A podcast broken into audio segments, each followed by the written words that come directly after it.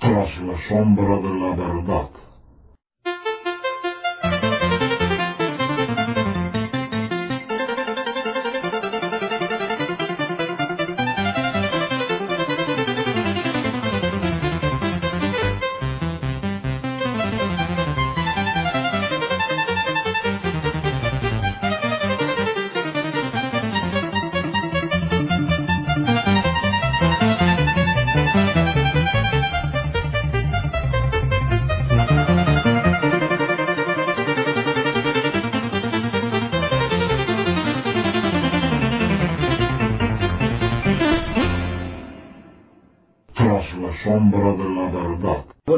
Del destino, Schopenhauer tiene una frase que decía algo así más o menos como que, si no recuerdo mal, Dios echa las cartas y nosotros jugamos la partida.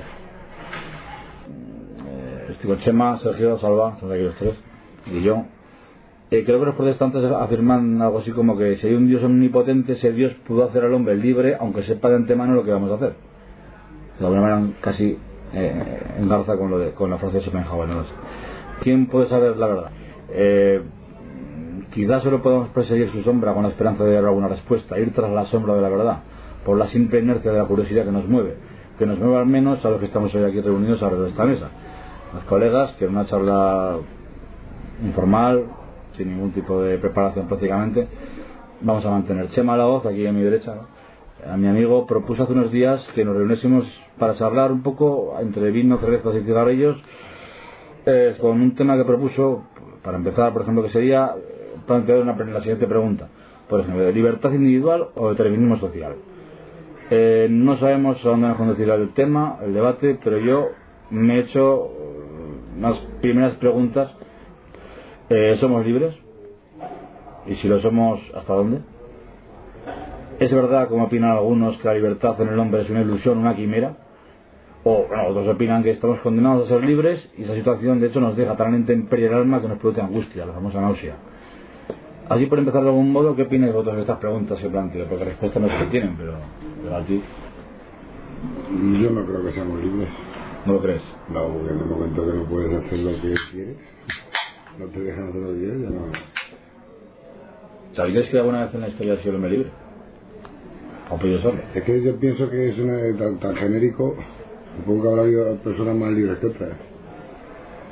Sí, claro, pero te, te, condiciona mucho la sociedad que vives, ¿no? El, momento, el... Yo desde mi punto de vista, eh, vamos a ver, cuando hablamos de libertad estamos hablando de, de diferentes modos de libertad, porque no es lo mismo eh, ser libres en un sentido de la voluntad, de somos libres para hacer tal o porque queremos para hacer cual, o somos, somos libres materialmente, es decir, nosotros eh, nos podemos mover hacia un lado o hacia otro. Mm. Es decir, ahí Chema yo creo que tiene cosas que decir porque, porque escribió hace tiempo un artículo que yo leí sobre la libertad y donde hace una mm. clasificación. No, yo realmente la libertad es un tema que a mí me preocupa mucho. Toda mi vida estado buscando un poco, preguntándome si, si, soy, si soy libre yo primero, ¿no? Y quizás es una de las razones que me llevó a la filosofía, ¿no? Aunque yo no soy filósofo, pero bueno, sí que estudio. Y he leído mucho sobre la libertad y creo que hay, desde el punto de vista de la filosofía, hay teorías opuestas. O sea, hay muchos filósofos que defienden que somos totalmente libres, como has dicho tú, Sartre, por ejemplo, ¿no? Que dice que estamos condenados a ser libres, lo que parece una contradicción, ¿no?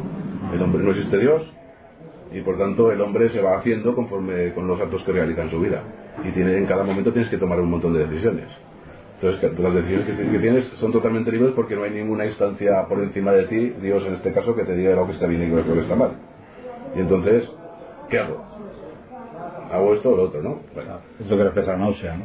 Eh, la, angustia constante en el libro de la náusea, ¿no? eso, eso te, da, te genera una angustia porque no sabes qué hacer soy, soy totalmente responsable. Incluso, incluso te habla de mala fe. Pues la gente que no quiere responsabilizarse de su vida dice que es, mala fe. Los que echan a culpa a los demás, a las circunstancias sociales, un poco está relacionado con el tema que estamos hablando, ¿no? Es que todo es determinismo social. Y todo el determinismo social no somos, no somos libres. Estamos hechos según la cultura que nos ha educado. Según... Entonces, ¿qué pasa? Somos una especie de autómatas programados por la cultura, la comunicación, la educación desde pequeñitos. Entonces no somos nada libres. No, ¿a ti, qué, te- a ti qué- a ti qué te dice la frase, que creo que era así, eh, Dios echa las cartas, o vamos a decir el destino, de alguna manera, o alguien echa las cartas en esta vida. Tenemos ciertas pautas, digamos, que no podemos eh, deshacernos de ellas. Pero, pero nosotros jugamos la partida. Es como que la lo que yo dije al principio, que no entendía muy bien lo que entendía. Es como echar un, ca- un dado tiene muchas caras eh, y el tablero es, es- es un tablero. O sea, y el tablero es el tablero. Es este mundo, es esta vida. Pero el, pero el dado puede salir un, eh, pues un, dado, un dado de 12 caras o de 24 por darle más, más, más posibilidades al, ser humano. Pero siempre puede salir una. Siempre tú echas el dado. Es lo que quiero, decir. Si no podría haber una especie de, de, mezcla entre determinismo y libertad. Sí, sí, yo creo que sí, vamos, hay muchos determinismos, además que siempre se ha hablado yo en el, en el artículo este, que son, son los que se tratan siempre en filosofía, ¿no? Determinismo biológico, tú estás determinado por tu cuerpo, tienes unos límites corporales. Eh, algunos nacen con más suerte o con menos suerte, con un cuerpo con alguna deficiencia o con alguna enfermedad o con algo, yo qué sé, o un ciego, no sé. Y tienes unos límites, alguna fuerza. Luego también hay determinismo social. Desde luego estamos educados en una cultura, desde pequeñitos nuestros padres nos dan unas normas, una forma de pensar, en el colegio tal, en, la religión incluso que, que nos ha tocado vivir. Eh, eso, determinismo religioso también, ¿no? Determinismo, si quieres, pues normativo. Somos seres que vivimos rodeados de normas. ¿eh? Y, realmente, y realmente no... Pero bueno, yo quería diferenciar. En la filosofía siempre se ha tratado fundamentalmente dos tipos de libertad, ¿no? Eh, la- me parece que era Isaac Berlin, un filósofo que escribió un libro sobre la libertad, ahora mismo no lo recuerdo. Decía que hay dos tipos de libertad, libertad negativa y liber- libertad de o libertad positiva, libertad para. Libertad negativa es liberarse de los obstáculos que te impiden hacer lo que quieras, es lo que estaba diciendo Salva. Yo no soy libre si me están poniendo un montón de, de, de obstáculos. Y entonces que muchas, muchas luchas, muchas manifestaciones, muchas eh, eh, expresiones humanas y muchas incluso guerras, yo creo que ha habido para- luchando por la libertad frente a la opresión, ¿no? La opresión. Sí, pero luego está la segunda parte. Sí. Cuando tú no tienes opresión y no tienes obstáculos o tienes menos obstáculos en una sociedad en teoría democrática, donde hay libertades tal, puedes ser libre para libertad positiva. Somos libres de cuando uno no tiene ninguna, imagínate que no tienes ninguna obligación, ¿no? Aún así eres libre y estás determinado por todo lo que te han enseñado, aunque tú no lo creas, como decía Spinoza, que los hombres creen que son libres porque son ignorantes de las causas que les inducen a volar. Nos creemos libres porque en el fondo Yo, yo creo que ahí el problema es que eh, la libertad, lo que se llama libertad negativa, es eh, cuando hablamos de libertad negativa es lo que se ha llamado la libertad ontológica, ¿no? La libertad, quiere decir, no- los seres humanos no somos libres para volar. ¿Por qué no somos libres para volar? Pues porque no tenemos, eh, la- estamos limitados físicamente para volar. Efectivamente, luego está eh, la cuestión del, de- la- del determinismo. El determinismo biológico sería no podemos volar porque no tenemos las capacidades para volar, pero el determinismo social sería son las condiciones materiales, las condiciones más incluso Claro, Ya, sí, sí, determinan la forma de pensar incluso ¿no? La- Claro, pero sin embargo es- eh, sí que puede existir esa libertad positiva, el liber- el li- el- la libertad para, es decir, eh, la libertad de decidir. Pero claro, en el momento en el que las circunstancias te oprimen de tal manera en, las, en la que uno no puede decidir siquiera, como puede ser el caso de que te están apuntando con una pistola en la cabeza, por poner un caso extremo, Sí. ahí ah, no hay capacidad de decidir. Es decir, ahí donde queda la libertad. Es que yo creo que la libertad eh, se, se ha planteado desde los inicios como una idea que rompa con el destino. ¿Eh? Los epicúreos ya hablaban de la teoría del clinamen. ¿Cuál es la teoría del clinamen? Según la, física aristotélica, todo estaba decidido. Causas, efectos. Y por lo tanto ahí no hay libertad ninguna. Todos son causas y efectos. Para salir de ese entramado de causas y efectos, Epicuro inventa la teoría del clinamen. ¿Cuál es la teoría del clinamen? Que los átomos no siempre tienen las mismas causas y los mismos efectos, sino que hay una desviación. Entonces yo creo que ahí está la cuestión. La libertad aparece como desviación, la libertad física aparece como desviación, el azar, ¿no? El azar. No todo está determinado. Y ¿El eso, azar es libertad? ¿Tú crees? Claro, eh, eh, esa es la cuestión. No es libertad ontológica. Es que yo, yo creo que la libertad ontológica no existe. Ese es mi punto de vista. La libertad ontológica no existe. Lo que existe es lo- una idea que nosotros llamamos libertad, que es una idea positiva de la libertad, es decir, libertad para decidir.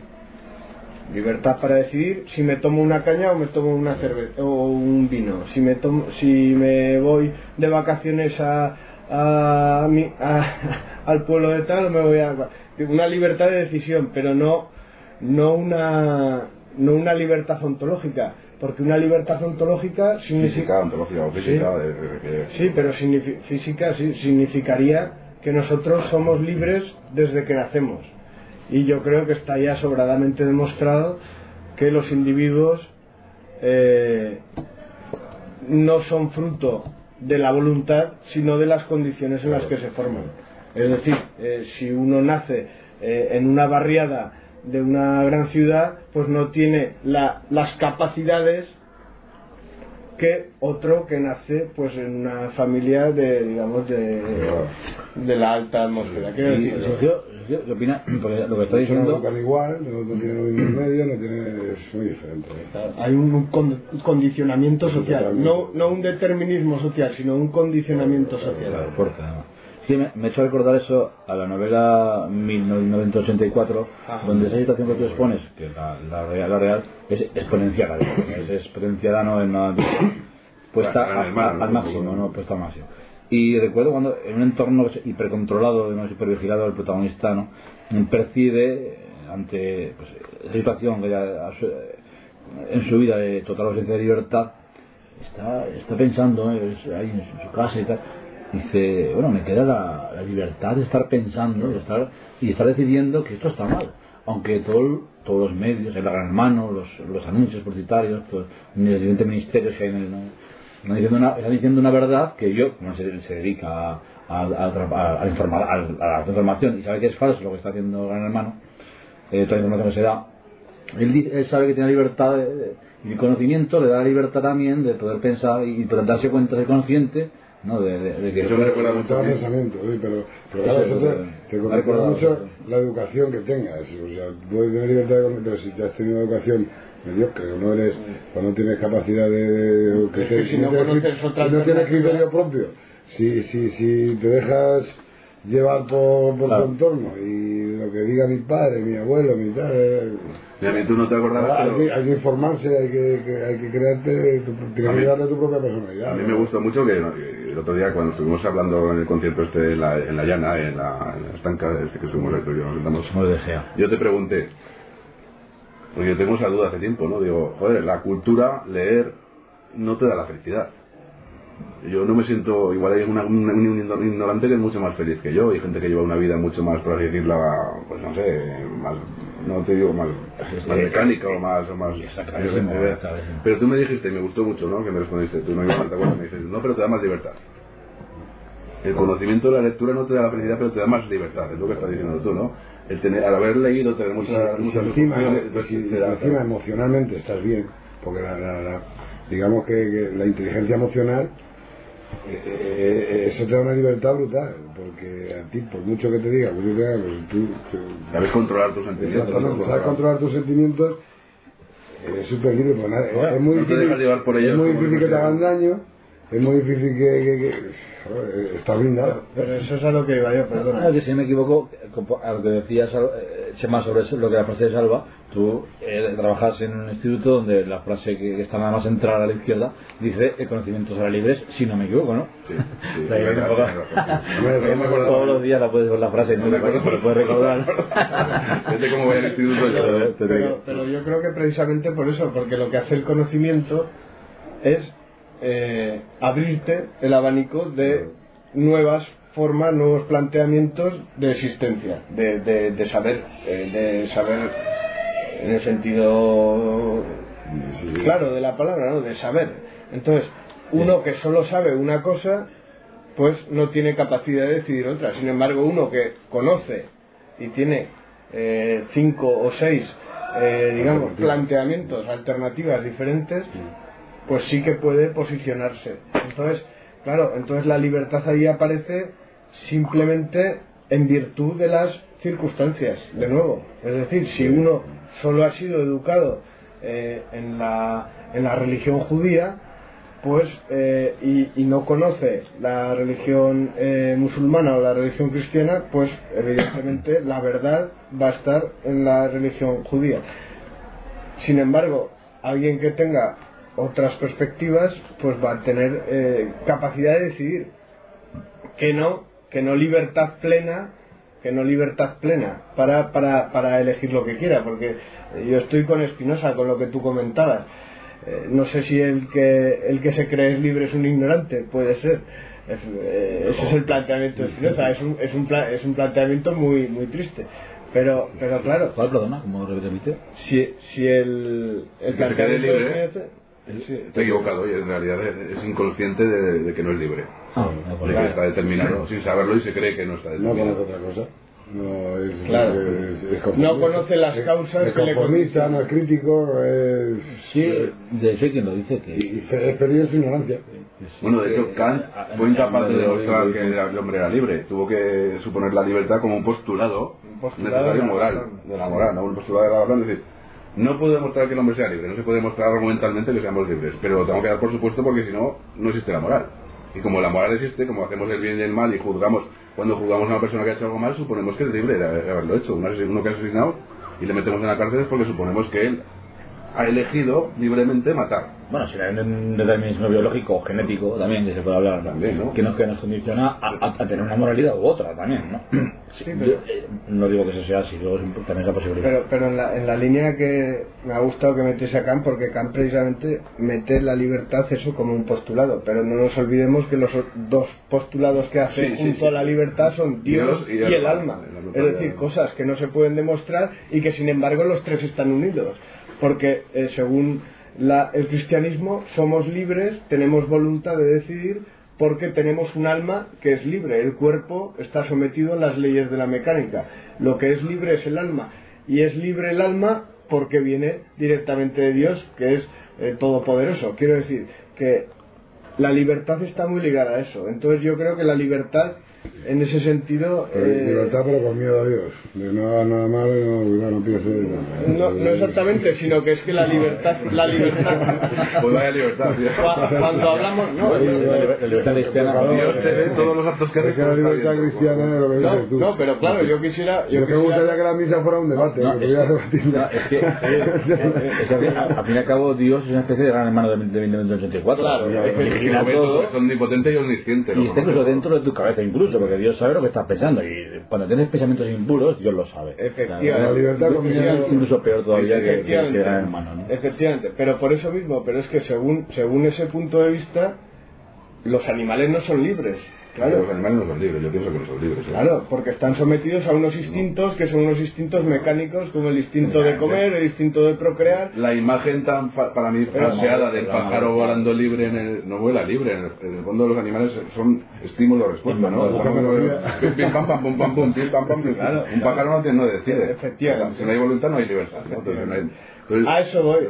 Por eso, por eso decía lo del alma. Es que lo que, según esta teoría, lo que nos hace libres no es el cuerpo, porque los animales tienen cuerpo, es el alma. Por eso digo que eh, la concepción de la libertad humana está muy ligada a la concepción cristiana. si solo, si somos, cuerpo y el cuerpo está regido por las leyes biológicas y físicas, ¿qué libertad tenemos?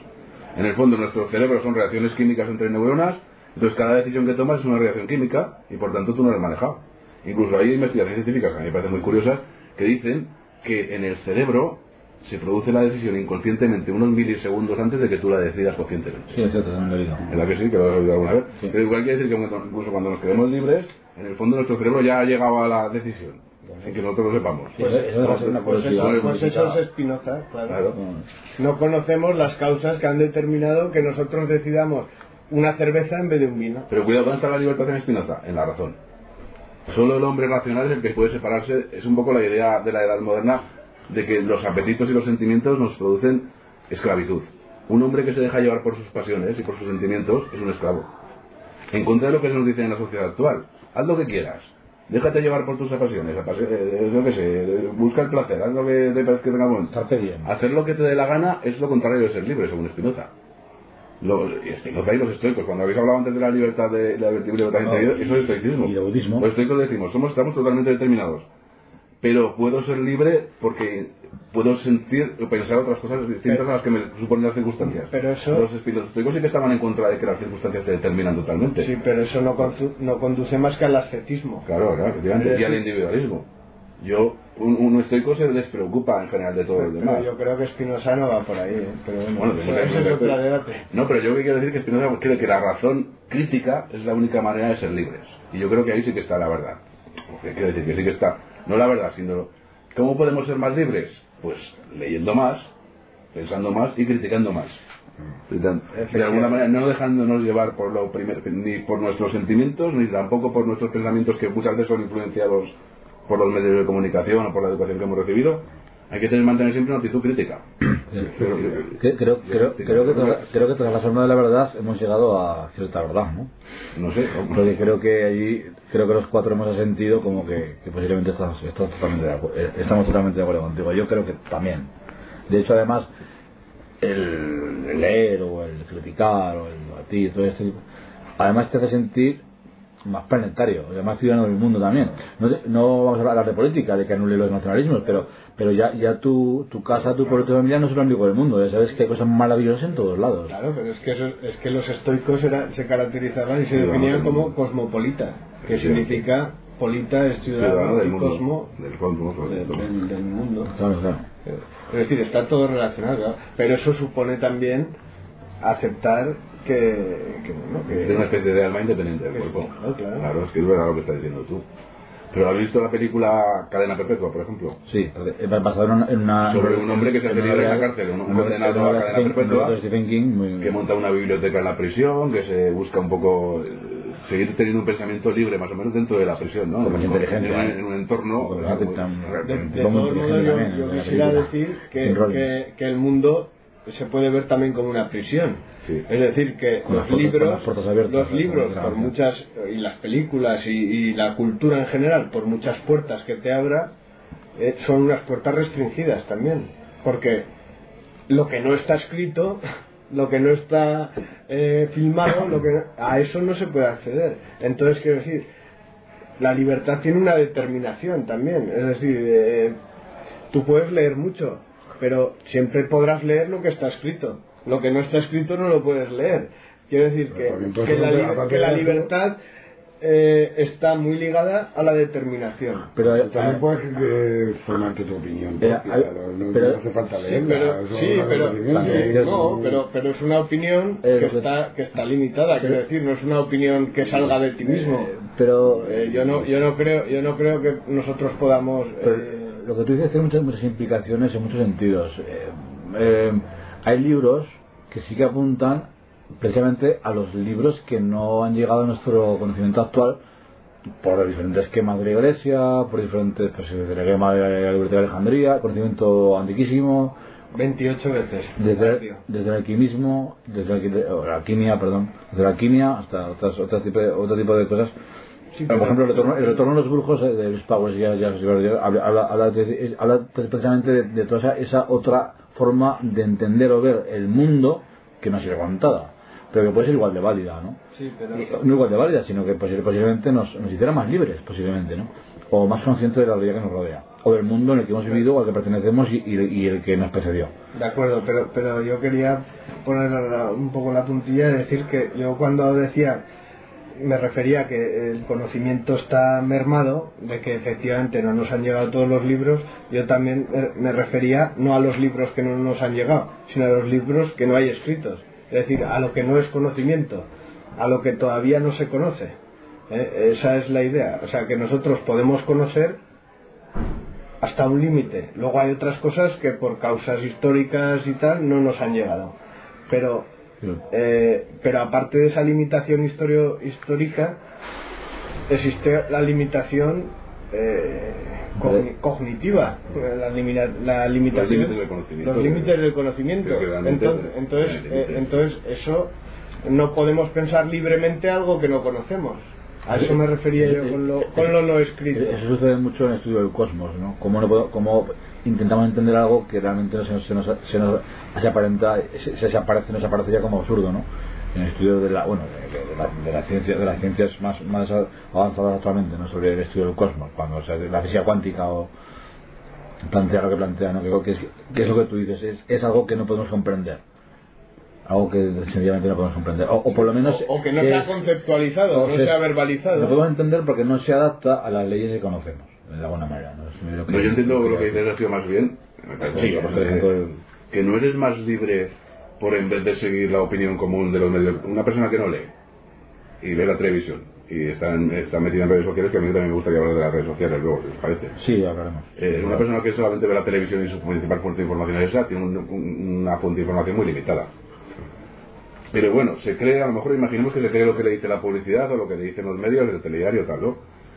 Eres más libre porque tú leas mucho más y tengas mucho más libros, pero en vez de seguir la televisión sigas a tal, tal autor que, que ha escrito un libro que en el fondo es otra forma de determinismo de seguir No, otra no, pero ¿no? escucha, hay eh, una- si no, ah, ¿cuál es? si, si no hay una crítica contra, a la vez que estás leyendo, no creerte Pero no se trata de que tú sigas al pie de la letra lo que leas, aunque sea alternativo el medio que tú Claro. veas. Se trata de formarte tu propia opinión. Siempre viendo tanto la corriente oficial como la alternativa y luego sopesando. Y es como cuando a ti te habla mal de otra persona. Yo hasta que no conozco a esa persona, no me, por mucho que me hablen mal de ella, no voy a hacer caso.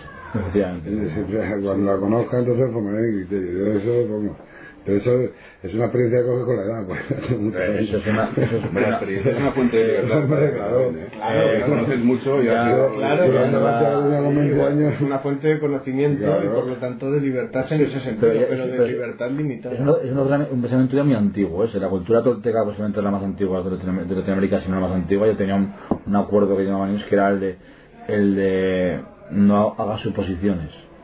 Eh, eso no era perfecto, ¿no? Eh, y no te tomes nada a nivel personal. Son, eran dos de los cuatro acuerdos que tenían los toltecas en una religión. Ojo, pues eso me recuerda una- a Husserl, tío. bueno, a Husserl, una ¿no? cultura. A Husserl. La, la, la reducción de eliminar, no tener prejuicios, no, suposiciones, no tener prejuicios. Y no te pongas a nivel personal, pues es, es- es una especie, como le llama él, de conocimiento trascendente, ¿no? Una Sí, especie de, el conocimiento de la no hay un sujeto, un sujeto trascendente, tipo Kant, no te pongas, porque siempre que vemos algo lo vemos desde nuestro punto de vista. Yo me acuerdo cuando el otro día cuando hablamos de la frase esta de Ortega, yo soy yo y mi Sí, circunstancia. luego hablaremos al final. Pues eso, ¿no? Yo lo veo de todo desde mi punto de vista. Claro, pero es que el planteamiento de Husserl conlleva a la epoge, es decir, a la suspensión del juicio. Claro, al A juzgar, a asceticismo. Entonces, ¿qué pasa? Ah, yo quiero plantear una cosa. digo, si a través de los medios de comunicación, las políticas que se aplican en todos los estados, prácticamente quedan todos, la sociedad se alimenta y retroalimenta dirigida hacia cosas como el pensamiento único o el lenguaje políti- políticamente correcto, llegando en esto a veces al absurdo en mi opinión, bueno, eh, y se nos establece un canon de belleza unido a un culto a la juventud, a la idea de tener un aspecto joven aunque tenga 70 años porque es lo ideal y lo perfecto, y por supuesto un, culto al dinero eh, que no se basa solo únicamente en que eh, en que en la, en que en la medida en que tus posesiones sean valiosas tú vales más sino que si no te preocupa vestir caro simplemente despertar ese culto al dinero y ese tipo de cultos eh, actuales eh, que nos ponen los medios eh, puede ser considerado, no es que de acuerdo conmigo, eh, un marginal, un hippie, un proflauta, un sobre izquierda, un vago, un maleante, un don nadie. ¿Es exagero o puede ser un poco así la cosa? Pues, Bueno, yo no pienso- exagerar nada. Yo creo que hay una, hay una tendencia, totalmente de acuerdo. Yo creo que hay una tendencia a la homogenización, Exacto. pero en todas las sociedades, ¿eh? no solamente Sí, yo creo que no de la el capitalista. rebaño. El rebaño, efectivamente. ¿no? La moral del rebaño. Pero a mí me recuerda esto un poco el libro este de Miedo a la Libertad, de Eric Fromm, donde dice que incluso en las sociedades democráticas, donde se supone que hay una libertad absoluta, la gente no quiere ser libre, porque ser libre es muy duro. Claro. Ser libre es ser diferente, y ser diferente es ser señalado, ser criticado, ser- es tener que decir, oye, yo, yo, lo, yo lo veo en, mi, en, en- en clase, ¿no? Todos los alumnos van vestidos igual. No digo que todos van pues con la misma ropa más o menos, ¿no? Pero para- hay unas modas que se generan. Y yo les digo, pero tío, esas edades, que son más vulnerables a, a la crítica. Sí, es lo que quería decir yo. En la adolescencia también hay una cierta tendencia a sentirte parte de un grupo. Claro. Hay una tendencia más fuerte en la, en la adolescencia que luego más tarde, ¿no? Cuando ya individualidad ya, quizá más. Pero yo, yo iría más allá. Yo, yo iría a, a, las, a los estados directamente. Un estado que es una comunidad gigante que se, que se identifica con algo, ¿no? se identifica con, con, con ese estado y se siente eh, por cuestiones totalmente históricas de que ha nacido ahí, se siente, bueno, pues yo he nacido acá y soy tal, yo he nacido aquí y soy tal. Es decir, esas identidades, esas identidades, Identidades que La de tribu. Esas identidades son, son, son, son limitadoras. Son limitadoras porque yo no soy yo no soy libre de ser francés por ejemplo. Yo no soy libre de ser francés. Es decir que las comunidades los, los chavales que dices tú todos visten igual. Claro pero qué abanico de tiendas tienen para comprar la ropa multinacionales visten igual aquí que en Alemania, que en Francia, que en Argentina, Claro, que me da igual. claro, sí, hombre, ahí está el problema de- del capitalismo y de la globalización. Pero, pero a lo que voy yo es que eh, yo no soy más libre por colgarme unas cadenas o por ponerme una camiseta de, de los suaves, quiero decir, que otra persona que eh, va al Zara y se compra esto. Quiero decir que El hábito no hace el monje. ¿no? el hábito nace el monje, que cuando hablamos cuando hablamos de No, si yo no tampoco me refería a eso exactamente. Que... que, que la, homo- la homogeneidad la, homoge- la homogeneidad está muy ligada a la identidad ¿eh? eso es lo que quería plantear tú has hablado de homogeneidad y yo yo querría señalar que la homogeneidad está muy ligada a la, a la identidad Pero yo creo que hay una globalización cultural también, ¿no? Todos los, todos los, todas las personas vemos las mismas series, las mismas películas. Eh, es que, ten, en- ten en cuenta, perdona que te interrumpa, lo siento, tema. Sí, ¿no? Pero quiero apuntar una cosa que es un dato muy curioso. En todo el mundo, la mayor parte de las noticias que llegan a los medios, la mayor parte, por no, por no, por no exagerar y quizá, eh, pero la mayor parte, si no todas, procede, sea para el periódico o televisión que sea y para el país que sea, de solo dos o tres agencias de información. La EFE, ¿no? Eso, eso se podría hablar de algo así como un periodismo unidireccional, que se me ocurre a mí eso ahora, que cuadra muy bien con la idea de pensamiento único, ¿no? Y lo que de eso, eso desper- el despertar lo define muy bien, falsimedia. Pues sí, efectivamente término hay que, hay que apuntarlo, de- hay que mirarlo un poco. No, pero, pero es cierto, es cierto por la por la sencilla razón de que bueno, eh, nosotros vivimos en un mundo de sobreinformación. Tenemos mucha información, pero efectivamente toda esa información procede de dos o tres focos, por muy amplios que sea. ¿eh? Y por, por mucha disidencia que haya y por y es cierto que hay noticias que no deberían llegar y llegan por alguna extraña razón. Pero pero eh, todas esas noticias suponen para nosotros un cúmulo de información. Nosotros recibimos esa información y, y nosotros estamos de nuevo limitados a esa información que recibimos. No sabemos, no podemos eh, situarnos, no podemos elegir voluntariamente, no podemos ser libres de decidir qué información nos llega y cuál no. Claro, eh, entonces, Entonces no podemos. No, pero Cabe- hoy día existen muchos medios para buscar alternativas. Sí, pero tiene sentido preguntar entonces, tiene, tiene sentido preguntar, tiene sentido preguntar hasta qué punto nos condicionan los medios de comunicación.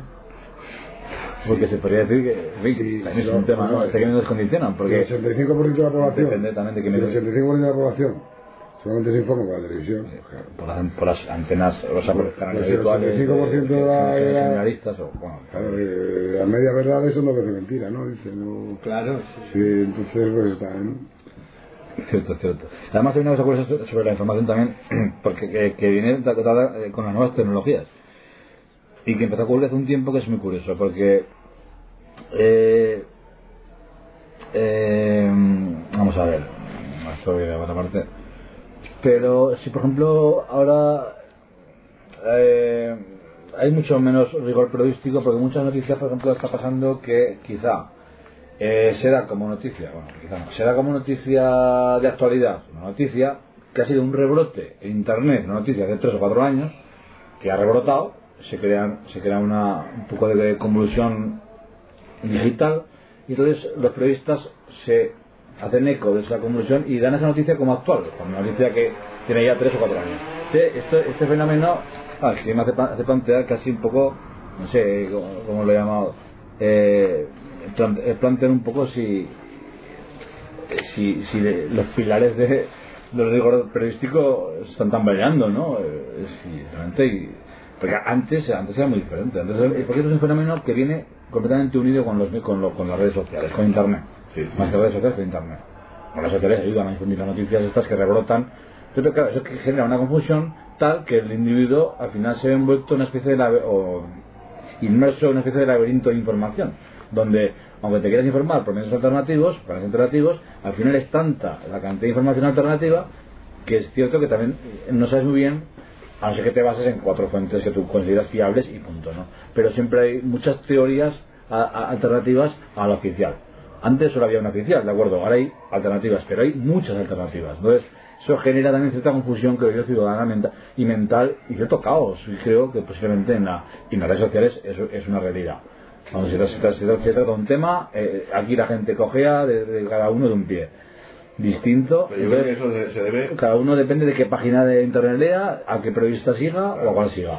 En el mundo de la conspiración o de la conspiranoia, mejor, tienes un conspiranoico que te habla de una cosa, el otro que habla de otra, y además entre los conspiranoicos, entre estos, eh, entre ellos también se, se, se pelean, se discuten, y este, este es un, este es un lenguaraz, que además está vendido por la- a los Illuminati o lo que sea, y este es un masón, o sea, y este, y este se mete en una secta, y, y no me estoy inventando nada, estos son casos, casos reales, este se mete en una secta que le comieron el coco y ahora se cree lo que, lo que, le- lo que le dan, como, como si fuera todo esto un, entonces, eso es confusión informativa también. ¿no? Sí, es verdad que son muy buenas redes sociales porque te dan la alternativa de.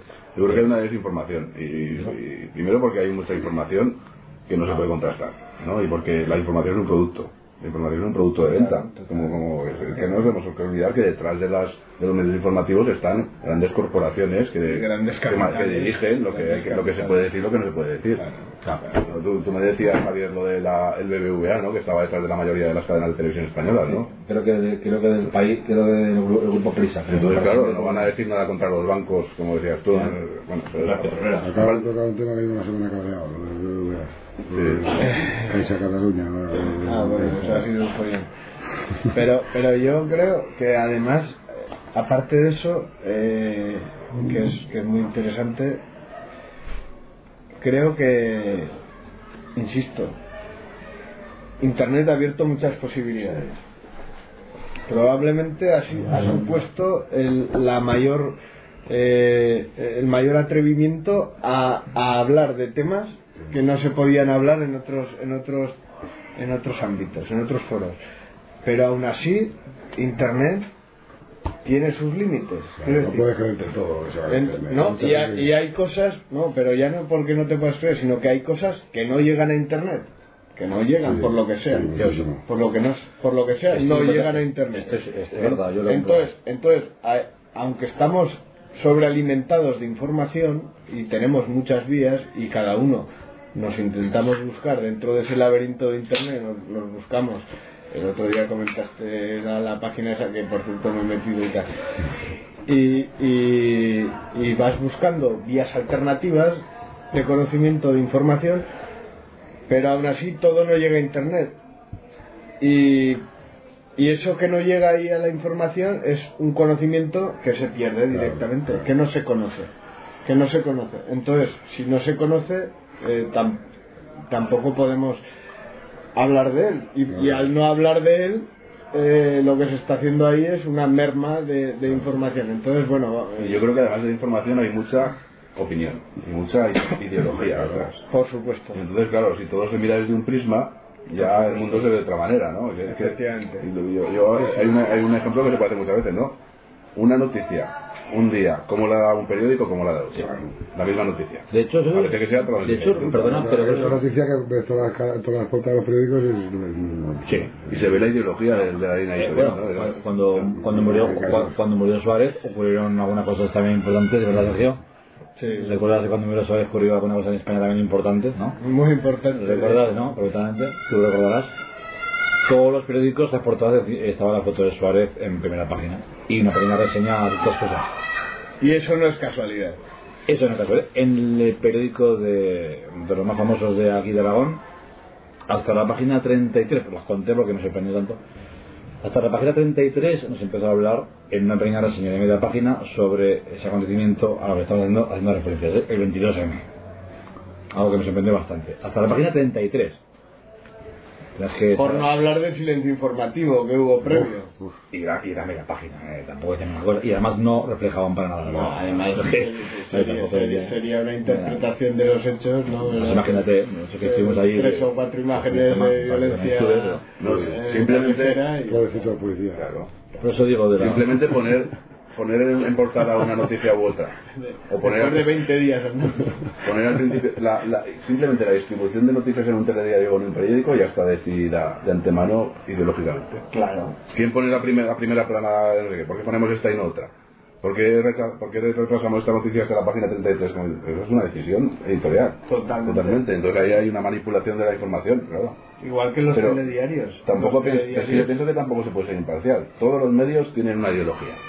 No, pero es que, lo los, los telediarios en la televisión están muy bien, muy más, más controlada de lo que nos puede parecer. Y los, tele- y los, los telediarios tienen una estructura que no es casual, en, Mucho en menos. absoluto. Está minu- minutada. Bueno, al, al segundo, yo creo que supuesto. Y en cuanto, si os doy cuenta, eh, no os habéis dado cuenta de las, las, las, ca- la- los- la- las noticias relacionadas con casos de mm, violentos. Eh, mujer, el hombre que asesinó a su mujer. Eh, Sucesos, lo que antes era sucesos. sucesos, Lo, lo que eran sucesos, que, había- que antes había una sección de Mira, pues vamos a hablar un poco, Ahora porque ahí intercruzan. escuchaba, no sé si sabéis quién es Juan, Juan Rada, Juan Rada lo no hacen más que hablar de Era asesinatos. periodista, es periodista. Sí, perdón. El miedo. No, no hacen más que hablar de asesinatos. Sí, no es que en el- en el- en Pero, el- pero de asesinatos eh, que se producen diariamente y sin embargo crean es auténticas telenovelas. Para mí los, los Sí. telediarios son telenovelas. Pero hay más, hay más que eso. Es decir, yo, eh, Bueno, bueno, un guion. Tú- te, dan las noticias mm, rápidas e importantes, eh, pero, eh, pero rápi- ra- del mundo, como la, en la- era lo que está pasando por ejemplo, en la, en la franja de Gaza, ese tipo de noticias, y automáticamente te ponen eh, eso que, te hace- que es para pensar, para reflexionar, para automáticamente te ponen después en los telediarios las, las- la carnaza, eh, lo, que, lo que te llega a, la, a, lo, a las vísceras, que hace que se te quede eso en el cerebro más mucho más impactante que lo otro. ¿no? Al, al final del, al final del telediario, como además tienes un montón de rato de deportes, pues casi lo del principio no te lo has olvidado, pero casi como que ya se te ha ido un poco así ya que no sabes muy bien de qué va lo de, lo de Israel. ¿Y por qué- de lo que va y de qué va lo de Gaza. ¿Y por qué tantos deportes? Los periódicos es mejor, porque pues de material, materialmente, es Pero, cierto. pero es que pero- está, pero como tú dices, está todo estratégicamente pensado. Sí. Y, y eso hay estudios sociológicos de qué capacidad de atención puede prestar un televidente respecto a una noticia. Entonces, claro, eso está todo. Y, y yo lo que me estoy dando cuenta es que cada vez más,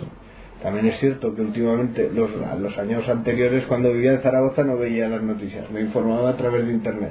Pero ahora que estoy en casa eh, con mis padres y tal, pues a la hora de comer, pues se ven la- los telediarios y te mezclan eh, el, el violador de la de, de, de tal y a la siguiente noticia te dan la noticia de, de Obama que ha salido diciendo que, que hay que que hay que hacer tal y a la siguiente te vuelven a meter eh, 600 palestinos muertos y a la siguiente te vuelven a meter los casos de los niños que desaparecieron en Córdoba y no sé qué, no sé ¿sabes? Quiero decir, o sea, está todo hecho de una manera eh, tan tan pensada para que para que nos volvamos totalmente insensibles a las verdaderas masacres que nos afectan y, y, y sea una especie de telenovela. Yo me estoy dando cuenta eh, porque lo ves un día, lo ves otro, lo ves otro y te das cuenta que la misma información que tenían un día, al día siguiente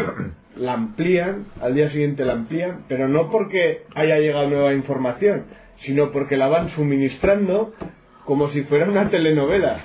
Y te dicen, no, y hoy la jueza tal ha dicho tal, y hoy eh, la declaración de tal. No, pero oiga, que esto fue antes de ayer. Y sin embargo te lo van metiendo como en episodios. De forma que yo creo que la- la- las- los telediarios se han vuelto telenovelas, sinceramente. ¿Y por qué tenemos que estar informados de todo lo que pasa en el mundo? Tío, yo, realmente no, yo no veo la televisión. No estoy en internet. Yo gusta- soy un desinformado. a- mí me gusta- saber- lo que pasa desinformado, fuera, de, mi país y fuera de, los límites de la, de, la, de, la, de la carretera de Gallur me gusta saber lo que pasa. Eh, eh, a ver en eso no estoy de acuerdo contigo Pues, pues, Pero, no, pues los límites de la carretera de Gallur no.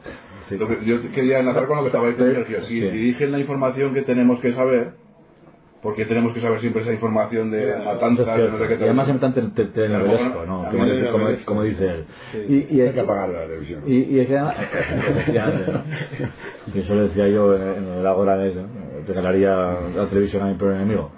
Pero, pero, No, pues yo no creo eso tampoco, ¿eh? porque yo creo que No, la televisión hay tiene que, muy hay que buenas, conocer a tu ¿eh? enemigo, hay que conocer lo que, lo que hay para poder criticarlo, tío. Pero es Si que no, me realmente raya, no- ya me raya. Sí, pero, pero la televisión, eh, a- aparte de que es mala para la salud mental, me parece a mí, para la salud, para la, para la inteligencia, porque si nos acostumbramos mucho a lo que nos dan, si nos acostumbramos a que nos tomen por idiotas, si nos nos acostumbramos a ver a ver mucho la tele, a que nos traten como, como, como completos, eh, y ya, por no andar en esto, en la, eh, más me gustaría hablar de lo que decía antes Sergio, de cómo los, los telediarios de alguna manera nos inse- insensibilizan eh, de alguna porque yo también que vivo con mis padres y vemos muchas noches después de cenar, eh, mis padres siempre les gusta ver una película y vemos, eh, sobre todo antes de tener ahora, tenemos el canal este Imagenio que nos han regalado por la...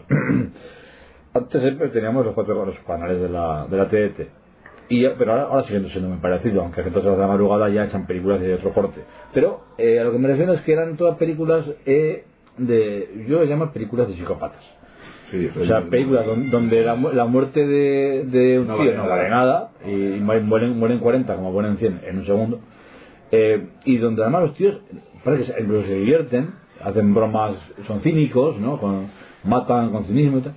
Y a veces ni siquiera con un justificamiento moral, de que qué está justificado matarlo porque es muy malo. No, a veces ni siquiera es malo, a veces siempre es un tío, es un- yo que sé, está trabajando ahí y lo mata, ¿no? Yo qué sé, y no pasa nada. Y a veces, por no hablar ya, por no hablar ya de Tarantino, ¿no? Pero Tarantino ya es, ese, es el, es el, la psico- El regocijo. es la psicopa- el, re- el, regoci- el regocimiento, el regocimiento en la psicopatía convertida en arte, que es, que es, que es eso Tarantino, con, con, a través de un cine muy, muy, muy visceral, muy emocional, muy, que te llega muy de lleno, que te llega muy, muy directo y que te, y que te, y que te engancha, porque reconozco que Tarantino te engancha, por su imagen, porque juega con la, tensión, todos tenemos en, nuestro, yo no, no soy de los que no va a reconocer que tengo, que a mí el morbo, como a todos, la tensión em- emocional en un momento dra- dra- dramático, de cuando van a matar a alguien o no, pues estoy tenso como cualquier persona en el mundo, aunque seas, aunque seas el más católico más, más puritano del mundo, la tensión de si alguien va a morir o no, y Tarantino es una persona que en sus, en sus cines juega mucho con esto, mejor que casi ningún director y por eso me cae especialmente mal.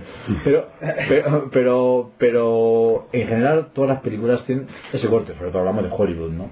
Hablamos de, de las películas que nos, que, que nos vienen portadas de, de Estados Pero Unidos. es lo que pide el público. Es que eso es lo que, lo que que- le público o lo que le dan al público. No, es que Es que la- el público lo pide o se acostumbraba a eso y quiere más. O quiere, No, no, distintos. No gente lo pida. Claro, no, es que, es que a mí lo somos. lo pide por costumbre ya. Ver el telediario es cómodo. El ponerse en un ordenador a leer, a buscar, a tal, es incómodo. ¿eh? Hay que molestarse, hay que, hay que tener Hay que tiempo. Y también, también ahora vivimos como se están achinando la sociedad, cada vez se trabaja más, se gana menos, eh, la gente tiene menos tiempo, eh, entonces no tiene. Y es que ver una película con los psicópatas es cine independiente ya, prácticamente. Estoy, estoy- estoy un poco exagerando, pero cualquier película con un ritmo normal, una película francesa, italiana, donde sea, ritmo normal, que no es trepidante, que no matan a nadie, que no sé qué, qué tal, ya es cine independiente, ya no... Ahora, Y de para- culto y- de culto, no, parece que el cine, el cine normal tiene que ser el cine de psicópatas, parece, ¿no? Y es igual, es exagerando, pero...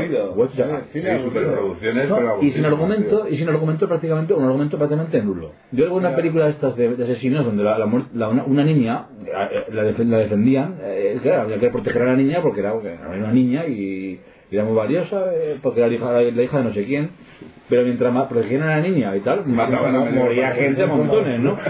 moría gente a montones. Sí. La niña que no la toquen, pero aquí nos cargamos la, el apuntador. No, pero yo creo que y a mí me da un poco la sensación de que si ese es el mundo, es un mundo absurdo, tío. Muchas veces me pi- pienso que yo, yo no entiendo este mundo, ¿no? Yo no lo entiendo. Realmente no, porque está ahí. ¿Esto qué coño que es? ¿Es surrealista? Porque antes, por lo menos, Buñuel hacía películas surrealistas como con una intención, ¿no? Con una intención. Sabiendo que era, que era, que era una crítica muy dura. Y yo pienso también, Javier, que el Pero Pero es que estamos en el mundo de la, bana- de la banalización de la violencia y del mal. Pero además, además, con, con, con ritmo, boca y con calla. ritmo- con ritmo- con ritmo más de teatralidad absoluta. Cuando ves a Samuel L. Jackson, que no tiene Pulp con la pistola, y por llave, vale, pega otros tiros al tío en la cabeza. Y además en cámara lenta y en primer plano, ¿no? Ahí que se ve ahí como le saca la cabeza. de- en- Pero no crees que espectáculo, un espectáculo del, del, del, del, Es que del, es- Del del terror. actitud psicópata tremendo. Todo, del terror. emoción sin sentido, o sea, sin, sin, sin pensar, o sea, Sí, sí, sí. pensar lo mínimo, no me complica la vida, que yo llevo una vida muy cómoda, es que claro, la complican Y más. me, y me gustaría matar, pero como no puedo matar, pues entonces me recreo viendo Viendo- la Oye, muerte. pero viendo hasta- a Bruce la matando a gente en está dando Salva más. en cualquier película de jefe, sí. Lo que es más grave, ¿eh? Bueno, hasta, no en en las, en las series infantiles de dibujos. Bueno, bueno, bueno, bueno. Hay una, hay una que ven mis hijos que se llama... Sí, es. La violencia ha llegado a los dibujos Es animados. una cosa salvaje, Los Simpsons, Es una, una barbaridad porque son es, es el absurdo de la sociedad de, de, de, de, de- ninguna norma, de ningún valor, de, de que no digo tampoco seamos ningún moralista, ¿no? ¿Sabes cuál es el problema? Pero, pero, pero, es, pero es la decadencia occidental. Es la Es que, yo creo, es que yo creo que toca, toca el tiempo de ser conservador, casi. O sea, toca el tiempo de hablar de moralidad. Porque a mí no me gusta hablar de mor- ni la moralina, ni la moralidad, ni, me ni que me digan lo que es bueno y lo que es malo. Pero yo- yo quiero que llegue el momento de decir, el mundo es amoral en, en- en la televisión, en los dibujos, y hay que poner un poco de moral a esto. O por lo menos hay que ponerla, por lo menos hay que hacer, hay que darnos cuenta, de, hay que darnos cuenta, por lo menos ser como espectadores, darnos cuenta de que es amoral. O sea, de que, de que, de que aquí la trampa, el pillaje, la mentira y tal, es lo habitual. Incluso en los dibujos animados, en los dibujos animados, como recurso argumental, en los dibujos animados, la mentirilla, eh, no sé qué, te he engañado, no sé cuántas, y tal, es frecuente. Y, y, y, y que miente no pasa nada, incluso, incluso, pues el, el es una risa. O sea, estás, estás metiendo de alguna manera la, la sensación al espectador, y incluso menos el, más sensible es al niño, le estás metiendo unas ideas, al fin y al cabo, una forma de pensar, que el, niño dice, bueno, pues aquí, pues si yo miento no pasa nada, si yo hago ridículo, no pasa Que yo no digo que haya que estar- ser moral- moralizante, pero no se puede, no se puede exponer a los niños eh, cuatro horas de, de, de- de dibujos animados Pero- pero es sin moral, problema, porque pero, claro, el, niño- el niño tiene que aprender unos valores, el niño tiene que aprender lo que es respetar al... y tampoco digo que, que todos los los dibujos no es- sean... pero- pero- es, que, es que el niño no tiene, el niño, el niño tiene qué tragarse al, al bola de a, a la bola de dragón y, a- y, a- y espadazos todo el día, espadazos y, y los pillar y, y pone. Además, una cosa, aparte de esto, me parece muy importante, que cambia mucho respecto a los dibujos de antaño, los de mi infancia eh, y, los, y los anteriores. Es el ritmo trepidante de las escenas. Es el- el- lo que se llamaba el scroll, eh, o se llama el scroll en, las- en los- en las pantallas de ordenador, de los juegos, de los juegos de ordenador, que es la rapidez con la que se suceden las escenas. Por ejemplo, yo os planteo una pregunta. ¿Cuánto, cuánto recordáis que hayan pasado los Simpsons eh, en el comedor de su casa hablando de una conversación? ¿Cuánto, ¿Cuántos segundos pueden pasar? Pues, hacer el gag, hacer el chiste, pum, pum, 10 segundos, habría que contarlo, 10 segundos, 15 segundos. Está. Yo hace poco me di, me di, co- me di bruces con una serie argentina que se llama Mono Mario, que es machista, que está más más que de sexo, salen tías buenorras, eh, las tías son objetos, y me encanta, porque me, me desintoxica de ese ritmo trepidante, de esos esos gas, esos chistes eh, todos constantes que hay absurdos que los pillas, y, eh, uno pero ya viene el otro, ya no te da tiempo casi ni de pensar. Y yo con esta serie argentina, que me hace mucha gracia, porque además es un chulesco, es un, es un bruto, chulesco, es un, es un, es un, es un machista, es un... pero el tío es le- una, serie lenta, tranquila, donde van cambiar las cosas, el tío reflexiona, se, se cabrea, se enfada, de humor, una serie de humor ¿no? Yo Es decir, que a mí eso sí que me preocupa bastante también, o al menos a mí me, me estresa un poco el ritmo trepidante y el scroll trepidante que hay en las series de, pero yo de- creo de que- animación y las películas de acción también. Yo creo que el problema de fondo, y, y ya más relacionado con el, con el tema que está totalmente relacionado, es el de los medios de comunicación de masas. Las series de televisión, lo- los programas de, de grandes audiencias, eh, todos los noticiarios, todo eso está enfocado a grandes masas con, con la- al rebaño, ¿sí? si lo queremos llamar así, Ah, pero el problema, Entonces, el problema muy es que, entonces, el problema es que cuando hablamos de- del rebaño tenemos que hablar de la oveja negra que se sale, pero es que la oveja negra... La oveja negra. La oveja negra también tiene baño, eh, cuidado. Claro, La es que, es, que, es que esa es la cuestión, eso es a lo que yo... La oveja negra también... Es una reacción contra lo que hace la mayoría. Entonces los medios de comunicación de masas, y esto lo, esto lo plantean los, los teóricos... eh, La escuela de Frankfurt la escuela metía ahí- Frankfurt. metía ahí una caña impresionante. iba a este decir, eh, No. ruido marxistas, ¿no? No, pero que, pero que mejor plantea la espiritualidad, o sea, ciertas creencias espirituales. Porque sí, eh, tanto, tanto- No, porque tanto la espiritualidad, como la otros- espiritualidad es rebaño también, ¿eh? Ojo, No. soy el cordero de Dios. La espiritual- soy el cordero no, de Dios. No, No, no más no, rebaño. no confundas, no confundas religión con espiritualidad. No te hablo de religión, yo te hablo de la, espiritu- de la búsqueda personal de, de- espiritual. Pero entonces, No. entonces se puede En hacer esa una, bus- en esa una búsqueda personal. En esa búsqueda espiritual personal, a, a través que yo no lo practico y debería, de la yoga, meditación, tú eres más consciente de ti mismo y eres más consciente de lo que- que te pero- rodea y, y eres más consciente de quién eres. Eh, que lo, lo que he dicho antes. Yo tengo un Eh, amigo yoguista Otra moda. Sí. ¿eh? y, y, y, y- y ¿eh? a- no, no, pero no hay Sí, ningún come coco, pues, pero, pero tienen, pero tienen unos patrones que seguir, tienen unas, Bueno, unas, son- unas ortodoxias. Son reglas, son reglas de conducta más que una, una religión. Bueno, pues igual que una religión. Es como el budismo. El budismo no es una religión en realidad. Es, es un, es un código de conducta, un código, un código casi filosófico. Bueno, bueno, pero un es que- código pero es que un un código ético. ¿no? Sí, Mejor pero dicho. un código ético, un código de Por- por- conducta, por- como por lo queramos llamar. Otro machista. Pero no es, no es, el, borre- el- el- no es el, bo- el borreguil que, que, que va haciendo el tal. Pero para, para Sí, mí no lo pues, es. pues cuando existe Bueno. una comunidad budista, sí. Bueno, pues léete El poder de la hora de Cartole y luego opinamos si quieres, porque es un libro donde, donde intercala a Jesucristo con Buda, con Mahoma, con quien le da la gana, porque para él todos van a lo mismo, pero que las escrituras se interpretan como, como han querido. Eh, Sí, pero que la, que la verdad esencial, y ahora muy anterior a Jesucristo y a todos, Pues eh, que- que ya estaba con, con Zaratustra es y que con la- quiera, pero- eh, era de, la, de la- una búsqueda interior. Una búsqueda interior y personal. Y eso no, no, no creo que sea. No, pues, no pues- nada que pues mira, con el pues- borreguismo. no, pues, nada pues mira, para empezar, una, una búsqueda interior presupone que hay un interior y un exterior. Es decir, que existe un interior, llamémoslo alma, llamémoslo conciencia, llamémoslo mente, ¿Me lo vas a negar? y un exterior. Me lo vas a negar, porque yo, yo, yo desde, ese- desde ese presupuesto estoy completamente. ya Bueno, pues yo creo que es un presupuesto dualista. Yo creo que el dualismo fue inventado. Existe un ser social, No, no. existe un ser social y un ser individual. Un ser, Ah, sí. un ser social, o sea, tú tienes una cara en la sociedad, una máscara que tienes que mostrar. Y tú puedes mostrar que eres eh, de- de- eres muy tal, eres muy cual, o ah, que yo soy muy tal, yo soy muy. Y yo, y te- y te- pero luego tienes tu cara dentro que igual no, igual no tiene nada que ver. Y que es, es la cara donde tú te piensas en lo que has hecho, tienes tu conciencia, piensas, piensas en tu felicidad, Sí, piensas en tu dolor, pero- piensas en lo que, en, en pero lo que no podrías es- hacer y no puedes hacer. no es Es- ese- yo, ese yo no tiene nada que ver, hay una dualidad muy, muy clara. No tiene nada que ver con el yo social, que es un yo social que es una más, más que una máscara. ¿O estamos, ¿Estamos de acuerdo o no? De hecho, estamos obligados a, tener, a llevar una máscara. No, por supuesto, pero es que el yo a- individual, a el yo individual, Bueno, el yo sí. individual es una creación social. A eso es a lo que voy yo. El yo individual es una creación social. Es decir, es la base del individualismo. Yo soy yo y luego están las circunstancias. La sociedad me tengo que relacionar, pero yo soy yo. Yo tengo un yo interior. Tal, eso, eso yo creo que eh, Es nada, ese es, ese es el- la esencia del tema que estamos tratando, ¿eh? porque vamos a ver, persona es una palabra que viene del latín, personare, que significa que era la máscara que se ponían los actores cuando, cuando actuaban En- en- en- en las tragedias griegas y luego en el teatro romano. Entonces, personare porque a través de la máscara sonaba la voz, personare, a través suena, ¿no? Entonces tú te ponías una máscara de rey y hacías el papel de rey. Y ponías voz de rey, ¿no? Como muy, muy imponente, como tal. y eso era un yo social. Eso eso era un yo social. La- el problema es que la persona es máscara.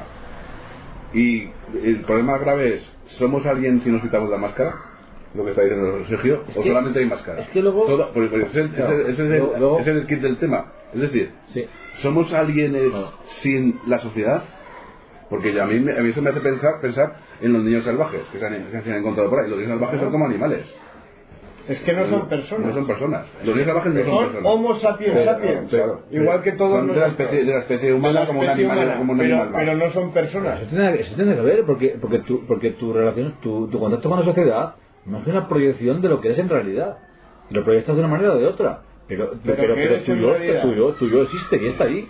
Y lo proyectas como quieres, una máscara de, de chulo, de eso lo que sea, con una máscara de buen rollo, con una máscara de soy lo, muy lo guapo. proyectas o- en base a unas o una máscara de lo que tú circunstancias. quieras. desde ¿no? mi punto de vista, Javi, lo- desde mi punto de vista lo proyectas en base a unas circunstancias. Eh, mm, el desarrollo de una persona no es que sea una, una semilla innata que tenga ya un germen de algo que va a ser, sino que esa semilla, pues hay semillas, como sabemos, que crecen y otras que se hacen así y, y, y crecen un palmo y, y, y se mueren las plantas y otras que se hacen un árbol tremendo. No sé dónde quieres, llegar. No, Pues- pues a lo que quiero llegar- de no, a lo que- semántico o algo, no sé, no. No, pues puede ser. A lo, a lo que a lo que quiero llegar es que el yo, el yo individual De de la por persona, ejemplo, yo ingenio. Yo soy. no, no, claro, no es, no, no es, no es algo innato que nazca con las circunstancias, es decir, las circunstancias son las que hacen a ese yo. Entonces yo, El yo es social. Es lo que deja. Lo que, pero te voy a, yo te voy a dar un poco la razón. A Claro. ver, si, te, si no te importa. Sí. Y vuelvo otra vez a lo que estaba hablando antes de Santo Tomás, lo que hemos hablado antes de empezar la grava. Es el cuerpo, mi cuerpo el que me individualiza. Y eso no es persona.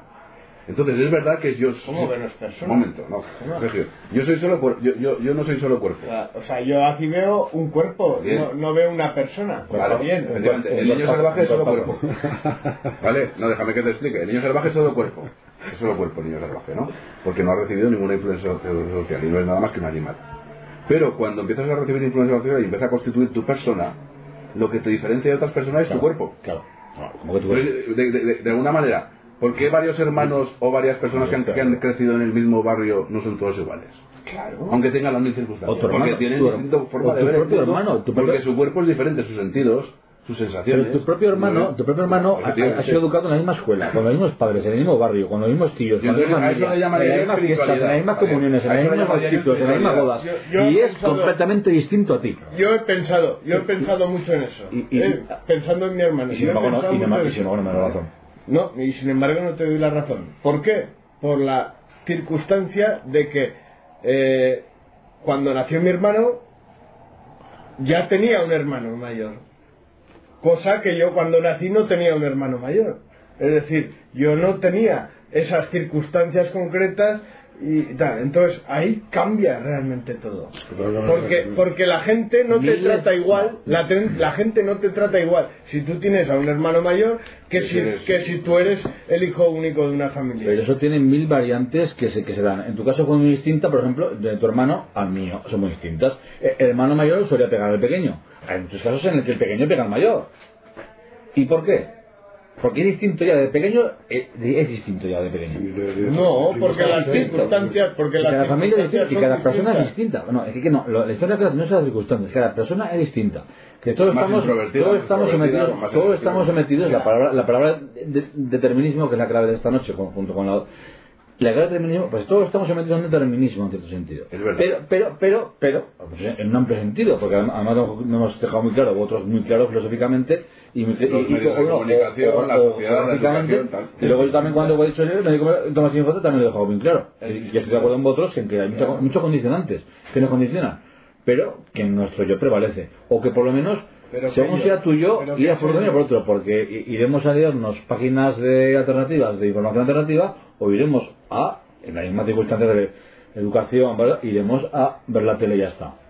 No, pero. Siendo educados igual, siendo igual, y seas hermano mayor o pequeño, porque eso, para mí, es, para mí eso no significa absolutamente nada. Pues para mí supone una co- un condicionamiento social tremendo. Entonces tú eres un determinista social exclusivo. ¿Tú crees que, eso- que todo lo que es el, el yo es solamente producto social? Yo no soy un determinista social. Yo digo y, y yo digo y sostengo que hay una condicionalidad, hay unas condiciones que te determinan. Y si tú eres educado como hermano pequeño de tal, no tienes la misma educación que el que ha sido educado como el hijo único. Depende de los padres Pero no es también, libre, no depende de los padres. Claro, depende si son- de las condiciones. Dos, cuatro, cinco, seis hermanos. Claro, depende de las Hay muchas condiciones. variantes, hay Claro, muchas variantes. por supuesto. Aparte de todo eso, cada uno tiene una persona diferente. Efectivamente. Por- es lo que yo quiero decir.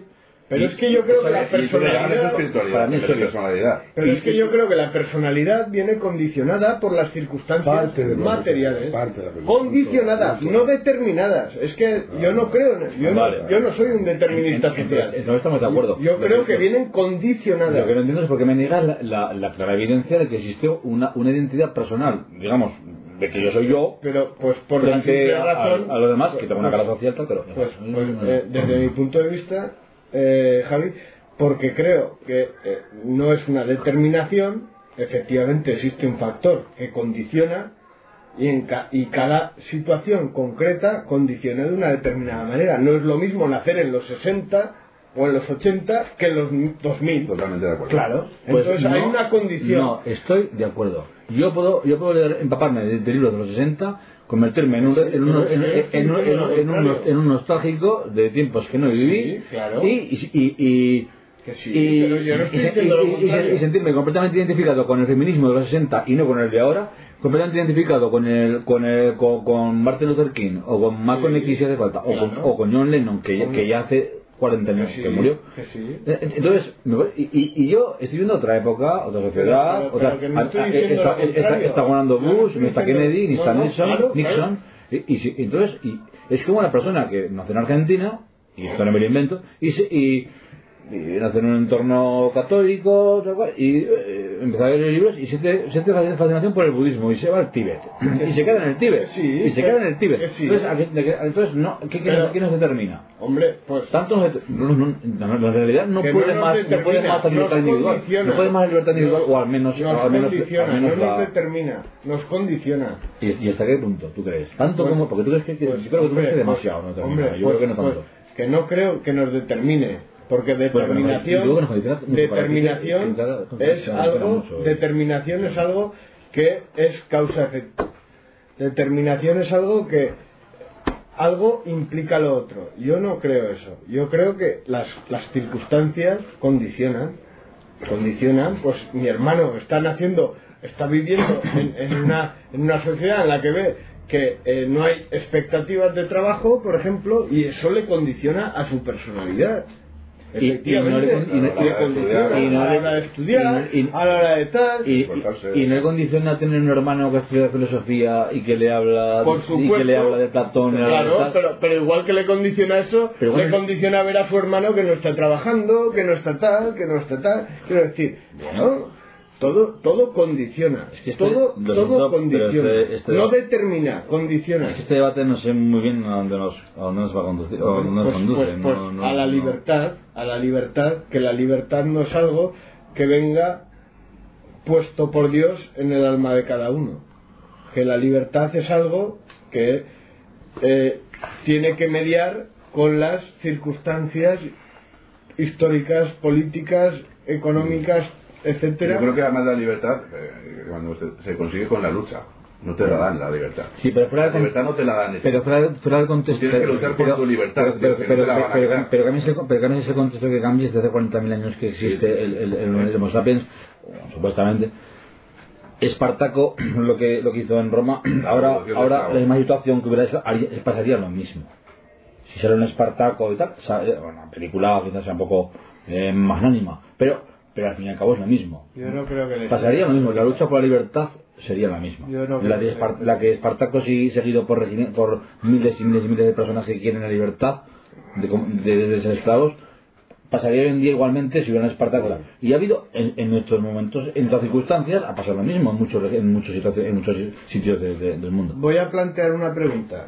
¿Cuándo os habéis sentido realmente libres? De, ¿Cuándo os habéis sentido realmente libres de decir, voy a hacer lo que me da la gana Solo. porque yo quiero? Solo, yo creando canciones, y solo. Qué bueno, tío, eso que dices de la... Porque hemos hablado muchas veces del arte como expresión de la libertad. La creatividad, el arte es una forma de libertad. Emancipación de la voluntad, eso es lo Es una yo- forma de, de salirte del, del, del, del discurso, ¿verdad? De, de, de, oye, crear algo nuevo, tío. Aunque sea malo o bueno a tu, a tu, a tu, a tu Mío, estilo, ¿no? mío. Es una forma de libertad. Con la libertad de, de- de crear. Y, y en soledad.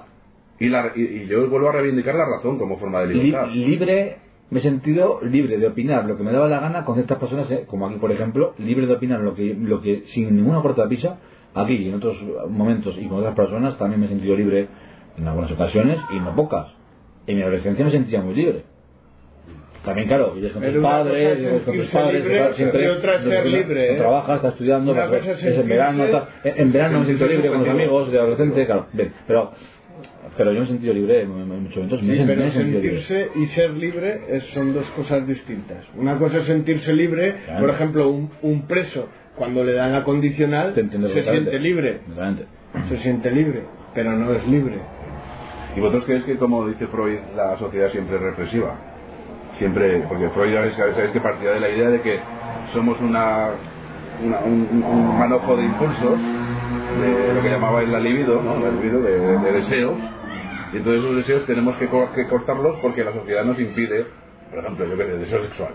No puedes efe- efe- efectuarlo Puedes siempre follar quieras. a la No puedes primera follar- que veas, claro. Pero no sé, deseo... En Cuba igual sí, Claro. no sé.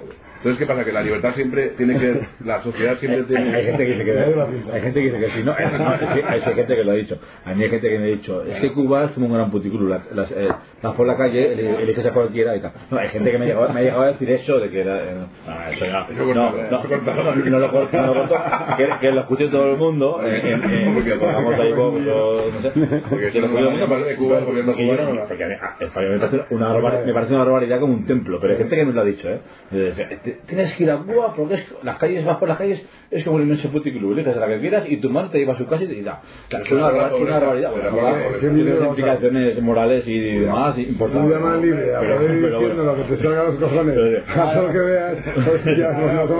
Pues no. Pues Si- yo dijera todo lo que pienso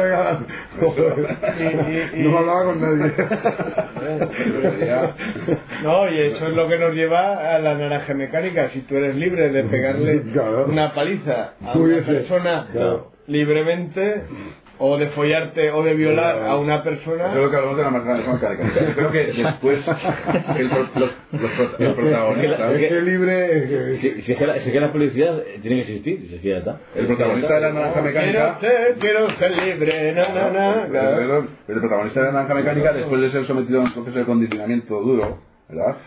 Yo creo que es igualmente poco libre cuando era antes un, un, un tío, un delincuente que iba por ahí haciendo lo, que- lo que decía antes, que no es lo mismo hacer lo que te da la gana que ser libre. Claro. Porque hacer lo que te da la gana está determinado por tus instintos, que muchas veces son instintos que te han marcado socialmente. Yo se ve. Pero yo creo que, yo quería decir que Freud no tiene razón. Yo creo que incluso los impulsos son sociales. Entonces que no hay un- unos impulsos primitivos que te reprima la sociedad, sino que los impulsos se los ha creado la propia sociedad. Efectivamente. Entonces, coño, ¿qué pasa con, qué pasa con Freud, no? Parece que estemos aquí con un inconsciente que es nuestra base más íntima del Sí. alma, si quieres, ¿no? Sí, sí, no, sí. no, no. Freud, no. Si es que tus deseos son sociales, tío. Déjate de historia. El erotismo es social. Efectivamente. Pero cuando Levi Strauss plantea que la base de la civilización es la prohibición del incesto, en la línea de Freud, Sí, efectivamente. ¿Qué está planteando en realidad? Que una prohibición, o sea, está haciendo un contractualismo, pero, pero del siglo XX. Sí. que una prohibición es la base de la sociedad. Es decir, que todos tenemos un instinto natural para eh, follarnos a nuestra progenitora. Pero como lo restringimos, entonces nace la sociedad. Como, perdona que te encuentre un momento, como dice Gustavo Bueno, que sabes que me gusta mucho a mí, criticando a Freud y riéndose, dice, es que yo no estaba enamorada de mi madre, yo no estaba enamorada de mi madre, Pues, coño, Freud me daba mucho, por mucho que le sea la cocaína, sí, pero que yo no estaba enamorado de mi madre, joder, coño, que, que por mucho que diga Freud, no, yo no me quería follar a mi madre. Entonces, claro, más son teorías que no son científicas y que se puede decir lo que se quiera, ¿no? Un poco así... Pero, Hombre, pero- también depende de si tu madre es muy, que- guapa. pero- no, pero claro, efectivamente. No sé, pero vamos, que- No, pero, pero el plan, Que- pero, que- que no, eso es impulso es básico de- de todos los niños, ¿no? Pero, pero el planteamiento, pero el planteamiento es un planteamiento totalmente distinto, es decir, porque el planteamiento de Freud es un planteamiento naturalista, instintivo.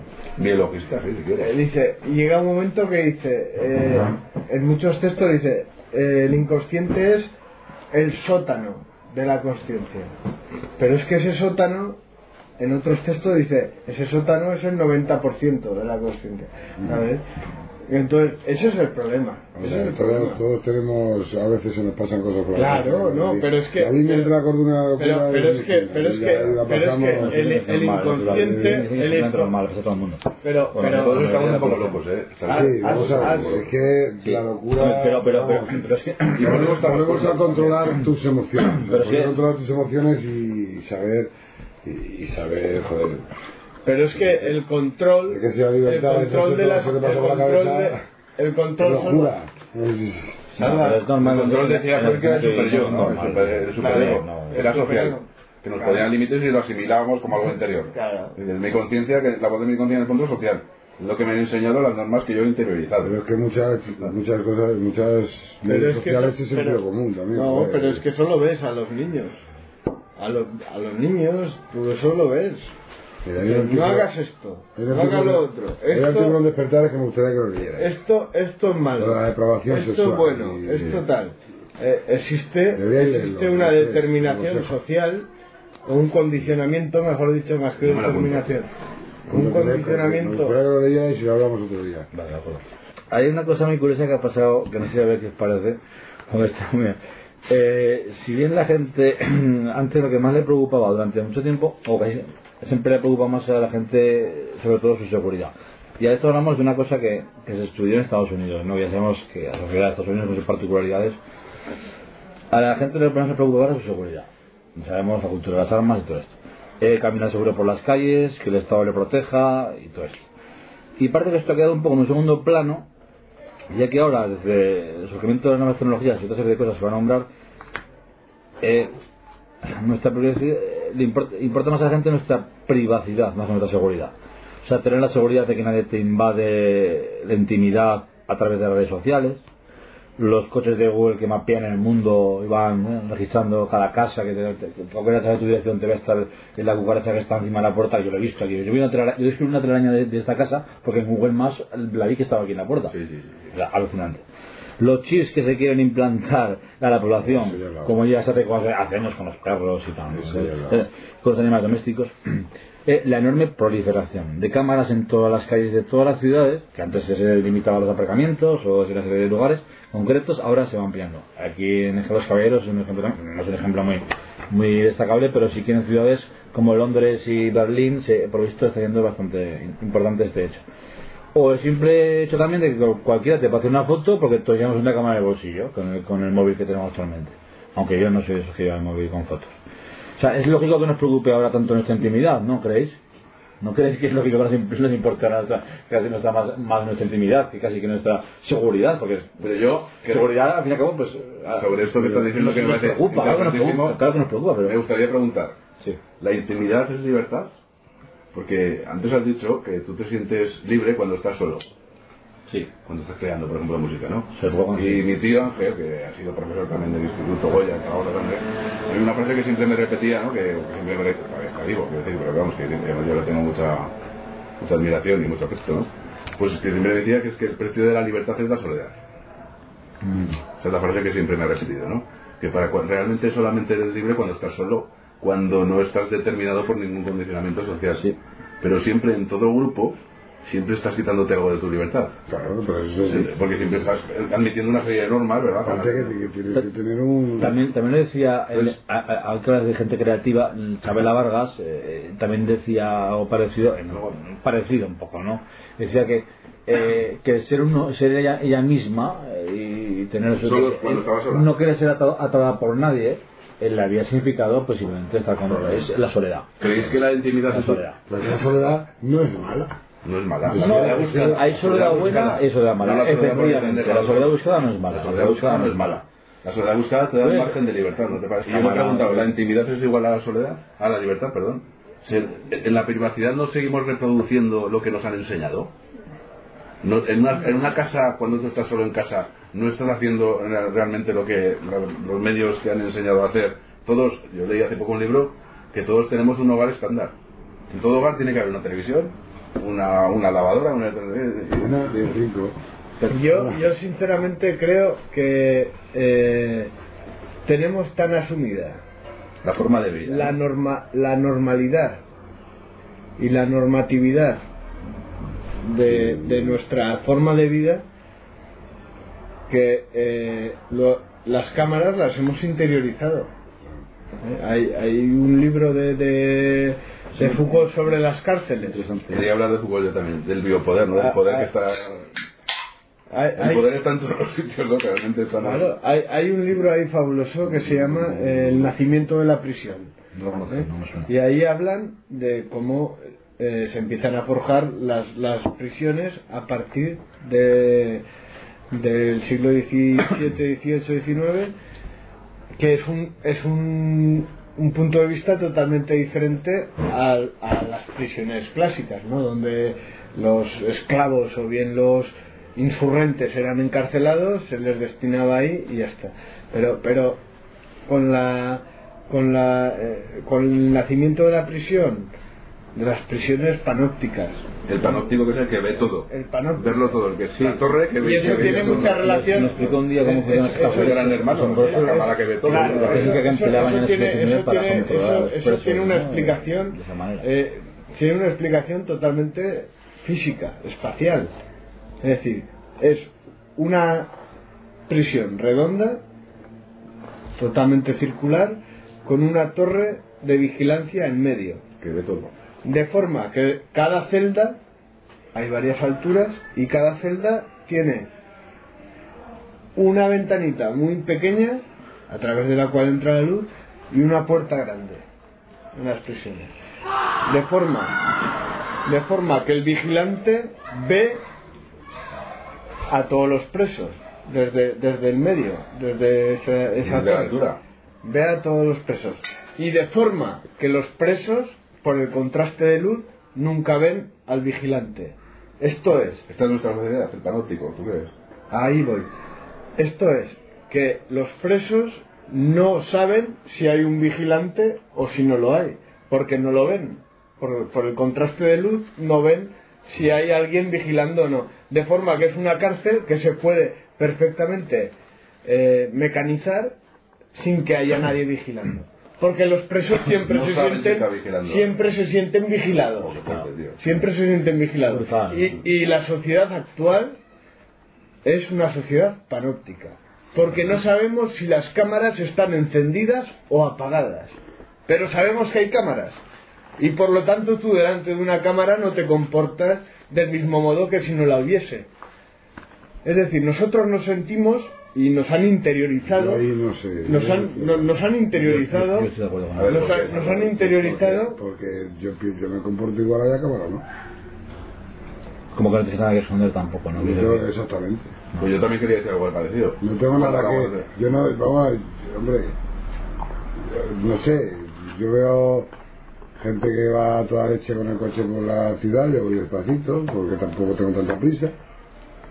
Yo voy por la calle y me comportando de manera normal. Pero entonces estás normativizado. Pero Pero- estoy normativizado por, porque, pero es que no tengo necesidad de hacer cosas raras. ¿no? A ver si me entiendes. Igual, en el sentido de que. igual también de que- piensa que eso está bien. es así. de que- no, no, no, no, no, no es que piense que eso está bien, es que pienso Es lo más lógico, lo más... que, que en, un tema que no no sé, que, que en el campo no pueden poner cámaras. Si tú quieres, eh, yo qué sé, hacer algo especial, pues tienes un montón de sitios. Pero también comprendo y veo la sociedad y veo personas que necesitan que, que un poquito de, de control porque porque, porque son muy mal educadas Pero un poco de control. y, van tirando basura por la calle, van meándose en las esquinas, hablando en plata, van, Sí. va- va- ¿me entiendes? Que nos condiciona a los demás, vale, pero, Bueno, pues pero ¿dónde yo está? veo que hay mucha gente que está muy Sí, mal educada y que no sabe comportarse y que no tiene un respeto un respeto pues entonces ¿dónde está el límite? ¿Cuál es el comportamiento correcto? Yo pienso que, que- comportamiento que- que lo que falla en la sociedad es la educación. Espera, pero hay una cosa. Joder, ah, pues Yo estoy de acuerdo también, en parte. Eh, Totalmente. Sí, pero la, Totalmente. pero la educación, claro, te puede venir de casa, te Claro, puede venir ti te puede falla mucho. en fin. ¿Cómo puede poner a unos hijos que tienen, a un niño que tiene que recuperar una asignatura, un examen el lunes a primera hora? Cuando está demostrado que un adolescente hasta las 10 de la mañana no rinde. No le puedes poner a las 8 de la mañana examen. Es que. Mira, Pero bueno. te, te conto un ejemplo, una, una cosa anecdótica sobre las cámaras, la cosa anecdótica de este pueblo. Eh, hace una cosa, hace eh, 11 años estábamos trabajando, yo trabajaba de jardinero y, y había una, una calle, que es la calle del Toril, aquí en Egea, donde siempre la gente, igual plantábamos un día pues, unos, unas flores, ¿no? unas petunias, o de fuera, y venía, de siguiente, pues, las noche, arrancaban, sí. se llevaban hasta hasta hasta la- el, ah, no el incivismo total no y, y se llevaban hasta el, el abono de la de la para en, en bolsas porque gente pues veía y lo decía no yo he visto gente que se lleva Para la planta el abono Sí, sí, la- el abono para plantas desde luego. Entonces nosotros nosotros decíamos decíamos Carajo, ¿y por qué no se lo van a llevar? nosotros decíamos no Oye, pues no es suyo, joder. es una cosa para, para decorar para decorar la calle. Para decorar la calle para que ¿no? sea pública para que, todo- para que la calle luzca bien y la gente va con la, con la bolsa y lleva a tu coche, en la o sea, calle. no, me sé, no sé si te parecerá bien, pero si el ayuntamiento, Pero, el- es una cosa pero, pero si el ayuntamiento tiene que estar poniendo petunias cada, dos, cada dos semanas, cada dos semanas buscar una flor de temporada, cada dos semanas buscar una flor de temporada distinta, porque, porque, porque siempre a, a la semana siguiente faltaban las flores, eso es un, también es un gasto para el ayuntamiento que, que la gente no tiene derecho a llevarse las flores gratis, ¿sabes? Entonces, No. entonces hay que Pero, poner una cámara. entonces dijimos, entonces, dijimos, dijimos, no, Hay que educar a la gente, hay que educar a la gente a respetar a eso voy, a eso voy. Entonces la gente dijimos, dijimos todos, hay que poner una cámara para que el ayuntamiento vea a ver quién se lleva las flores y, y que lo cojan, le diga una multa y tal, ¿vale? De acuerdo. Y lo decimos, lo decimos entonces lo pensamos Es la que gente que lo, lo conversábamos, no solo lo están viendo las flores, están viendo que cuando tú te vas con tu no mujer Ahora bien. o con tu nombre Bien. y te marchas por la calle, Escucha, también te están viendo. Escucha que quiero, quiero terminar así un poco... ¿Y, y, qué miedo Hace- tienes a que te vean con tu nombre o con tu mujer? Yo te hablo hace 11 años, Me- me pregunto. ¿vale? No se puso cámara. Siguió pasando esto, no, no. al final se puso, se decidió poner cactus. Así la gente, pues no, claro, el cactus, la pinta, a mi favor lo pincha. Decisión salomónica. Entonces, toda la, toda, toda la calle, toda la calle del Toril, toda la calle del Toril se puso de cactus, claro. Yo, yo incluso pensaba que alguno vendría con tenazas o algo, con eso y llevaría el cactus. Pero bueno, tuvo éxito, tuvo éxito el cactus, tuvo éxito y no. apuestas, más valiente que llevar cactus. Pues, ahora, ahora, ahora, ahora, 10 años después, 10 años después, cuando ya han quitado todos los, ya no hay flores en la calle, ya no hace falta, ya la gente no tiene que poner cámaras para que vigilen, porque no hace falta, con abajo los cactus Ya las se- hay, ya las se hay. solucionó. Ahora ya no. Ahora es cuando han puesto una cámara. Ahora, después una cámara muy elevada, tal, que, que tiene un espectro, suponemos todos, porque es un, ci- circular, que es un espectro que recoge no solo la plaza y el toril, sino, o sea, porque es para vigilar la plaza, sino la calle que va, que es en Ramón y Cajal, si no me equivoco, y la, la, la plaza- la calle del Toril y la plaza de España. Y a- ayer o anteayer estaba sentado yo allí tomándome algo en la terraza y estaba y estaba y de repente salta uno no, especialmente proclive a estos temas ni nada no pero bueno me dice "Ah, esto de las cámaras que estarán pensando en nosotros porque estaba el tío, estaba el tío braceando ¿no? así ¿no? y decía digo qué cámaras y no me acordaba yo y miro y digo pues no sé", y digo, "Yo, pues, sí", y se ve es que se ve perfectamente no desde, desde toda la calle y tal Que igual no está enfocando. y- Es que esa es la ya tiene sensación y ya tiene la sensación que es lo que, Por eso es la enfocando, ¿no? panóptica, porque da igual que no, que no te esté enfocando, observado, te no. sientes observado. Es que esa es la historia de las cámaras, da igual. Son como los radares que colocan fijos en las carreteras, da igual que no haya radar. Pero ya está el radar ahí y por lo tanto cuando pasas por el radar pasas a una velocidad. Pero ¿dónde vas tan deprisa? Claro, No, pero No, pero lo que quiere decir Es lo que quiere decir es yo también creo que tiene parte de razón, es que de alguna manera Sí, sabemos no, que no no, podemos no. ser diferentes ni siquiera cuando estamos solos porque nos pueden estar observando. Es decir, que la sociedad quiere normativizar, homogeneizar, Claro. homogeneizar todos los comportamientos y entonces no tienes ninguna espontaneidad individual, sino que tienes, es que cuidado, que es como Dios, es como, ¿no? Claro. como, como Dios omnisciente, ¿no? Claro. Que lo conoce. no, no hagas un pecado, no hagas un que pecado, no te verá el vecino. Un pecado pero- social, ya no religioso en este caso, No, un pecado pero social. no, no te verá el vecino, pero te verá Dios. Claro, que- esa, es la, esa es la culpa. Claro, es la conciencia otra vez. La La- que- Vamos a ver, claro, pero la ¿qué hacéis en la culpa- calle la que no queréis culpa comer? Pregunto. no. Es lo del miedo también que decías tú, Salva, la, la sociedad del miedo, ¿no? Sí. Es la sociedad del miedo. Pero el miedo me pero- de, de- de- no tengo nada que ocultar, ¿no? Al principio. Y porque tampoco, yo no creo que porque me estén vigilando cuando navego por internet me preocupe. Me da igual, tío, que tampoco tengo ninguna, ningún interés. Es decir, que Yo que no creo que la cámara esté para controlarnos y para ver lo que hacemos y para ver... No, pero lo que dices es cierto. Ya mal, tienes- ya ver- tienes la sensación de que te están observando. Para los vandálicos, Pero, que pero están viendo, ya no es el ojo de Dios el que te ve, es que ese es el problema, es que el ojo de Dios antes se metía miedo a la gente Sí. y decía no hagas tal porque es un pecado y aunque no te vea el vecino, te verá Dios. Ahora ya no es Dios, ahora son las cámaras. Y, el panóptico. cuidado que la- el futuro apunta a que cada vez sean- este- haya más cámaras y además cámaras que sean, están desarrolladas y que te busquen eh, directamente a ti si eres especialmente interesante para las para, para, para quienes sean. Bueno, cámaras que son eh, pe- pequeños como insectos ciudadanos que van pero eso no vamos a entrar en Y el cuando- tema cuando- que cuando es- aumente la pero que no pero que no es- pero pero hay, hay un hay un ¿Quién ve eso no? Yo? Hay estuve, una- yo estuve en, la, en la comisaría y tienen, y tienen de, de método 35, disuasorio. 35 Cuando ya la mayoría de las televisores. Cámaras, si, no, si con En- los recortes las que hay no puede poner una persona vigilando de las cámaras, es imposible. No, pero en las la si pasa algo, si pasa algo revisará Pero- los vídeos, pero, pero si... 35 televisores están En- ma- en- en las registrando tantas- actividad de GEA. En la en la llana, 24. en las ¿Quién tancas puede de la llana controlar? hay ¿Van a poner a 35 personas? cámaras. Mira, 25 cámaras. 25 cámaras cámaras alrededor de las tancas de la llana. Que ya ves tú, que la gente va a pasear.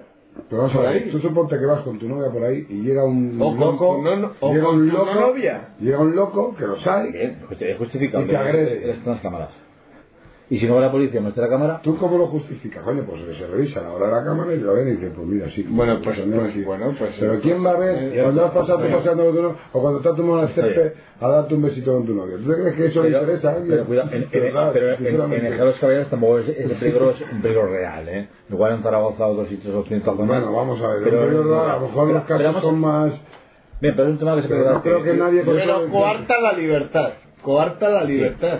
Coarta la libertad. bueno. induce a cierto miedo. Eh, Porque si tú sabes que Eh. una cámara te está mirando, pues igual no Es te que no debes ponerte igual- a hacer ahí tú, cosas otro tú que sitio. tienes, tú que tienes, tú que tienes mujer e hijos y a lo mejor te pones caliente porque te bebes eh, 80 cervezas o 100 o Pues yo 10, solo llevo una y media 15, hoy, pero bueno, quién sabe, otro día. tú te pones caliente, Salva, y, y, y, y te pones a filtrear, que no a ligar, sino a filtrear con. A filtrear, perdón, me corrijo. Sí, que lo de filtrear es como un filtro. De... ¿Y qué va a salir? ¿En, en el ola de en- pues, eso, tú- no? pues, pues- pues tú no, a lo mejor no, porque, porque no interesa, pero si tú ocupas un cargo político, ten en cuenta que si te quieren joder, Bueno, te van a joder. te joderán. Porque no se ponga a filtrear en las de estanca, que, también... Bueno, vale. sí. Bueno, yo, a, a- a veces parece. Sí. eh, Conocéis, imagino, a Eduardo Galeano. Eh, eh, a parecer, eh, en parte. En parte nadie tenemos nada que esconder.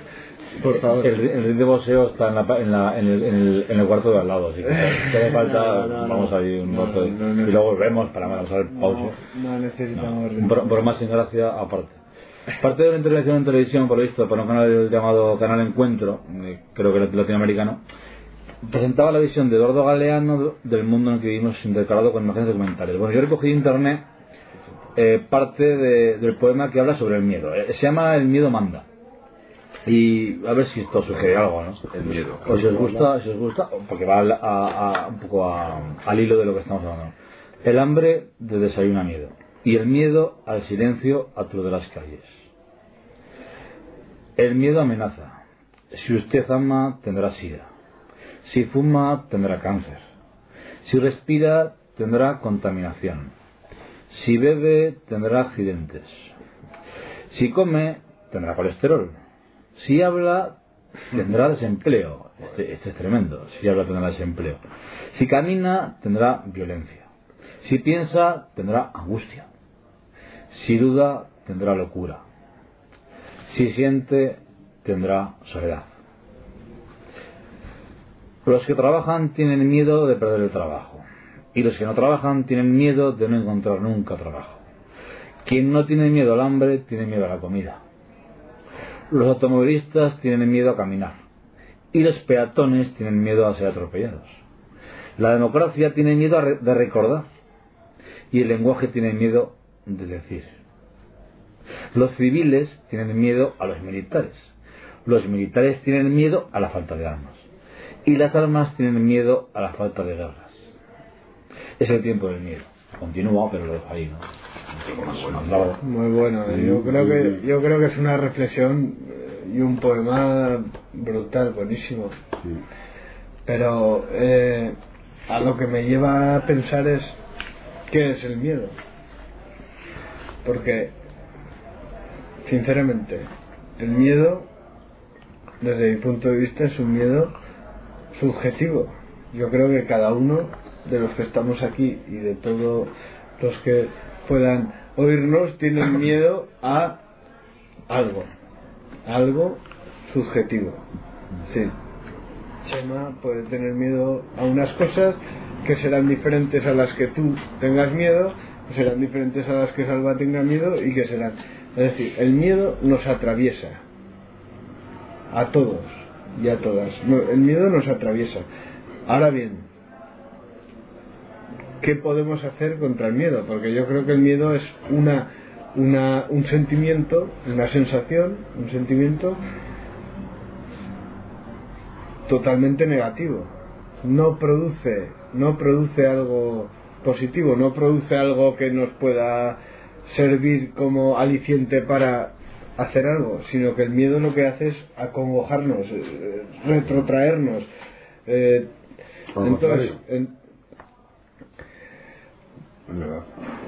Tú puedes tener una reacción contra el miedo violenta. ¿Sabes? O sea, el miedo.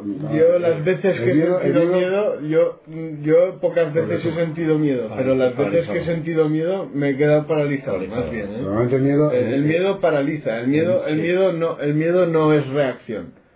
Te paraliza, pero te pone alerta. Sí, te pone alerta, pero, pero, pero esa, ese- esa Porque el situación. miedo, el miedo, vamos a ver, la- los cambios físicos que tú sufres con el miedo, nuestros ancestros, pues tenían que huir de fieras, tenían que, que, que, que- que repeler los ataques sorpresa de tribus, eh, etcétera, etcétera. Entonces, igual que te puede retroceder, te puede poner alerta y en guardia. Hay que, pero hay que distinguir esos dos tipos de miedo. El que tú dices es el miedo psicológico. Que es un miedo que trata no siquiera. que yo, yo leí un libro que se Pero los llama. dos tienen unos cambios físicos, son los mismos cambios miedos. Pero yo creo que yo creo que Galeano está hablando de miedo social. ¿eh? Sí, sí. No está, no está hablando de miedo psicológico No, de hecho ni, de, termina- ni de miedo bueno, natural. el verso que yo está hablando de miedo social. Es el tiempo del miedo. Cuando dices el tiempo del miedo, no se está refiriendo evidentemente es la sociedad. ¿no? El tiempo es el tiempo, es la, vivimos en la sociedad en ese momento de, del miedo.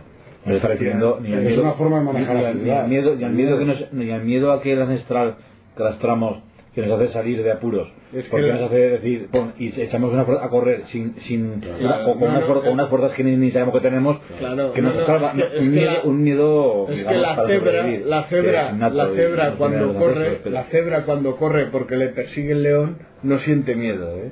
Yo es mi punto de vista. La cebra cuando corre porque est- le está persiguiendo Sí, una leona no siente miedo. Sí, sí, sí, sí. El miedo es algo, Siente terror. el humano miedo, el miedo es algo puramente humano. Estoy en contra. Lo de- yo creo que los, los- los miedo- los animales son, son capaces de sentir miedo. Claro. Miedo no. Yo creo que sí, no, no. Yo no sé. Hombre, Es más instintivo. ¿no? Como pensar, Pero- pensar. Yo creo que los animales. Pero es que el miedo no es un instinto. ¿eh? Eh, a eso es a lo que voy los- los animales Desde tienen- mi punto de vista, el miedo no es un instinto. El miedo es algo que se siente hacia algo. Y para eso hay que tener conciencia de hacia algo. No es cierto. Los túneles No del terror. El, el tener un- una amenaza presente, tengas conciencia o no tengas conciencia, es una amenaza. Y tienes tu instinto de supervivencia, aunque seas un animal. Un gato, una cebra, un león. Tienes tu instinto de supervivencia. Y eso te produce un miedo porque tu instinto de supervivencia so- eh, peligra. O sea, tu, tu supervivencia peligra. Entonces tú tienes miedo y, y, y yo, y yo- yo he visto ojos, miradas de miedo en, en animales. He visto miradas, miradas de miedo en perros, por ejemplo, y en gatos. A mis gatos, que tenemos en casa, a nosotros, a mis padres, tenemos, eh, yo he visto miradas de miedo cuando un ruido, la tormenta, Yo no estoy con la tormenta lo he visto acurrucarse y mirar con cara que para mí, lo siento, me parece de miedo, lo- la expresión de miedo. Lo siento, no sé tanto es- de animales pero- como para, para no, corroborarte pero si siento Yo lo he no. visto con los animales en el matadero. No. Pues, pues, Y, y yo estuve una vez No, en, en pero los túneles no- donde entran los, los- donde entran los animales a- y, y- y me han mirado como, de verdad, como a mí, a mí me ha, de verdad, me, me ha llegado, ¿eh? Te ha llegado, a mí también me Me ha llegado. llegado, ¿eh? Con, con, con, Pero- con, pero- con un pero- gato una pero- vez. Está ahí el Pero pero porque sentimiento sabe que le va a pasar algo, Increíble. porque está fuera de, está criado en su cuadrita, está tranquilo, Perdón. y está en un sitio que se lo han llevado, que, que, que, que lo han metido en un camión, que lo han, ¿sabes? Y, y la mirada, Eso no es eso, eso tenía que haber tenido la cámara y haberle hecho la foto. El miedo, el miedo es cuando es consciente de que tienes miedo. El miedo en un animal no, no se ve. El miedo más ancestral de los, dinosaurios. Pues para mí, hasta los, los dinosaurios ya tenían mucho miedo. leí, Para, para mí, para mí el primer anfibio, el, pri- el primer anfibio ya, ya tenía miedos. El- ya, tenía miedo. Si creemos en la teoría, en la teoría, la teoría de la evolución, cuando, cuando el ser humano no era ni ser humano, ni era, ni era, ni era casi ni ser, que era un, un anfibio, ¿sabe? que empezó a salir del mar, para mí ese ser ya tenía miedo. Es mi opinión, ¿de acuerdo? No la puedo- ah, tenía que venir Con un psicólogo, miedo- con miedo- un El psicólogo miedo es una emoción. con miedo- la emoción la puedes, la puedes Pero- controlar más o menos. se matan en el veterinario, podría hablar un poco Con- también, de, aunque está especializado en, en otra rama, Con- pero también podría miedo- decir algo sobre el miedo a los animales. Es, lo Con- contrario a pensar en que los animales tienen sentimientos, No, no, porque es es verdad que, no los tienen, pero el emociones el sí que las, sí que las tienen, sí las tienen, ¿no? Hay que distinguir un poco. Pero es que yo creo, es que yo, sinceramente, desde mi punto de vista, cuando los eh, neandertales, eh, por poner un ejemplo totalmente ahistórico, cuando los neandertales veían una tormenta tremenda, donde veían caer rayos y tal, y se refugiaban en la cueva, porque era, eso no era miedo a la tormenta. Bueno, eso, ¿Qué? eso, eso, eso- eso tampoco, tampoco lo puedes saber eh, de verdad. Eh. ¿Qué es entonces, Sergio? ¿Qué es? Instin- ¿Instinto de supervivencia simplemente? Exactamente. ¿Y, y sin más? Instinto Pero de te lo supervivencia. generado por el miedo. No, generado por unas reacciones físicas que están pasando Pero ahí. tenían miedo a esas, a esas situaciones. Bueno, toma- No, pero, pero, pero, pero, igual, igual Pero que le- igual que a un perro cuando le das un, un golpe y el perro se, se echa para atrás Porque porque tiene miedo al segundo golpe. Y, el, y, y en la Porque- mente. y el- pero es que no tiene miedo al segundo golpe. Efectivamente. Y, y- y por eso no- Hombre, que me ha dolido, se, pone así, se pone así, le, le pegas un, un, una bofetada a un perro, le levantas la mano y se pone así y no es porque tiene miedo al segundo golpe, ¿o qué? No. Ah, bueno, entonces ¿por qué será pues? Por, por, una, por una situación instintiva de sumisión. Los perros, yo he visto a perros es- es- delante de gatos, delante de gatos ponerse panza arriba. Los perros. ¿eh? No estaban Hace amenazados. poco. No estaban amenazados. Hace poco. No estaban amenazados, Hombre, seguramente. estaban amenazados por la gata. Por la gata que les iba a meter otro zarpazo. Y se ponen boca arriba. Vale. En plan Vale. su- sumiso. Están domesticados, son de casa, son No. domésticos, sí. Es diferente. Están domesticados. con la gata. Están domesticados, no. Son, son, pe- son perros que acaban de nacer. Bueno, de todas formas, ¿Tú qué por, mucho que opinéis, No, por mucho que animéis, además esto nos, nos, llevaría a un debate en el que incluso podríais llegar a defender la corrida, la corrida de toros. Y prefiero no, entrar ahí tampoco, ¿no? Porque era un tema muy diferente. No, yo lo que quería decir es que simplemente que este es un problema muy grave, muy filo- Sí, sí, filosófico sí, y muy profundo. sí, eh, sí, sí, cuidado. sí, O sea, sí, sí, Pero yo que- quería meterme o circunscribirme al ser humano. Porque es que yo los animales no lo sé si tienen miedo o no. No lo sé porque... ¿Qué es una emoción? ¿Los animales tienen emociones? Realmente. Porque hay una cosa que es el registro fisiológico de los, de los parámetros que tienen en ese momento, ¿no? Por ejemplo, yo qué sé, el estrés de un animal se puede medir pues midiendo en ese momento el nivel de hormonas que tiene en sangre, hormonas del estrés, que suponemos, ¿no? La, la adrenalina, por ejemplo, ¿no? Pues es verdad que tiene una- un nivel de aumento de adrenalina. Yo no, ahora que se ha ido Javier voy a aprovechar ¿no? para hablar de los toros, que ya sé que él está en contra de los toros, yo no, pero bueno. Porque eh, un, un veterinario de la Universidad de León, me parece que era, ¿verdad? hizo un estudio muy riguroso, científico, de cómo, de, de si los, de si los toros realmente en las corridas sentían miedo o tenían algún tipo de, eh, de eso de, de, reacción emocional, ¿no? Entonces, claro, lo único que como a un toro no se le puede preguntar si tiene miedo, pues hay que medir los parámetros sanguíneos, ¿no? Entonces medían las hormonas que tenía respecto al estrés.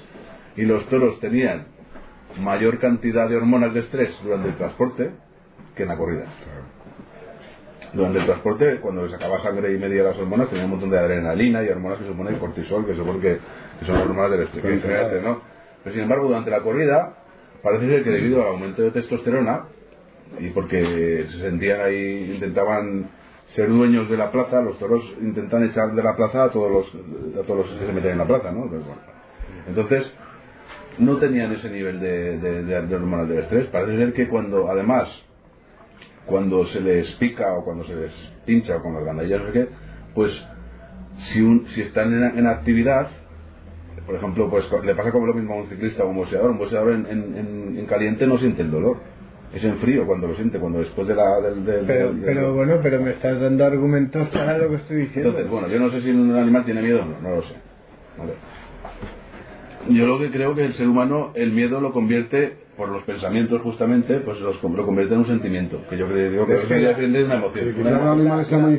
La mayoría, Ah, la es- mayoría de los miedos, ¿eh? por, por una no- emoción es algo impulsivo, directo, por- casi instintivo. por- por no decir todos, la mayoría de los miedos son miedos sociales. Mm.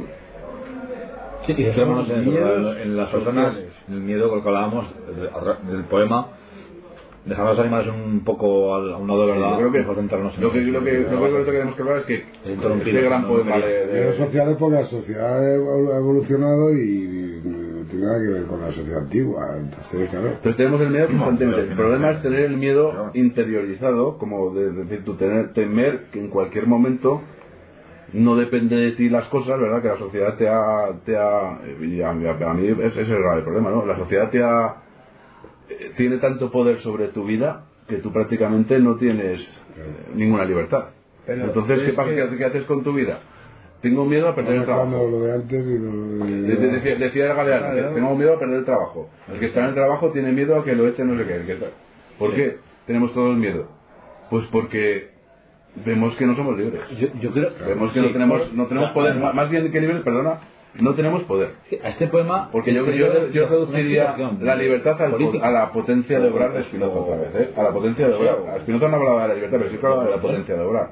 Cuidado. Exacto. No es lo mismo ser libre que tener poder, que poder hacer lo que quieras hacer en ese momento, ¿no? Pues Entonces, Aristóteles tampoco. Es curioso que los griegos no hablaban de la libertad. A mí es una de las cosas que me- siempre me ha, me, me ha- me sorprendido mucho.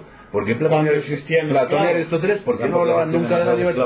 No hablaban nunca de la libertad. Platón no tiene una sola página, ni un solo... ni un solo verso. de sobre. Y Aristóteles tampoco. Tampoco. Pero ¿de qué habla Aristóteles en su ética? De los actos voluntarios o involuntarios. No habla de la libertad. No es lo mismo voluntario, y él lo dice concretamente, ¿eh? no es lo mismo un acto voluntario que un acto libre. Lo voluntario, tú puedes voluntariamente hacer algo y no ser libre. Claro. Te obligan Claro. a hacer y digo, vale, vale, lo acepto, lo hago. Pero, en- pero en cambio no eres libre, porque estás... en- Y luego también hablaba de unos actos que no eran ni voluntarios ni vol- ni involuntarios. Por ejemplo, cuando alguien presionado por las circunstancias hace algo que no le gustaría hacer, en ese momento es libre, ha decidido él o no. Por ejemplo, si te apuntan con una pistola en la cabeza, mira, o, o roba, o haces esto, o robas un banco, no sé qué, o qué sé, ¿no? Cualquier cosa. O haces esto, o te matamos. Si tú lo haces, has decidido hacerlo tú. No puedes decir que es que estás bajo una presión muy fuerte, que si no te pega un tiro en la cabeza.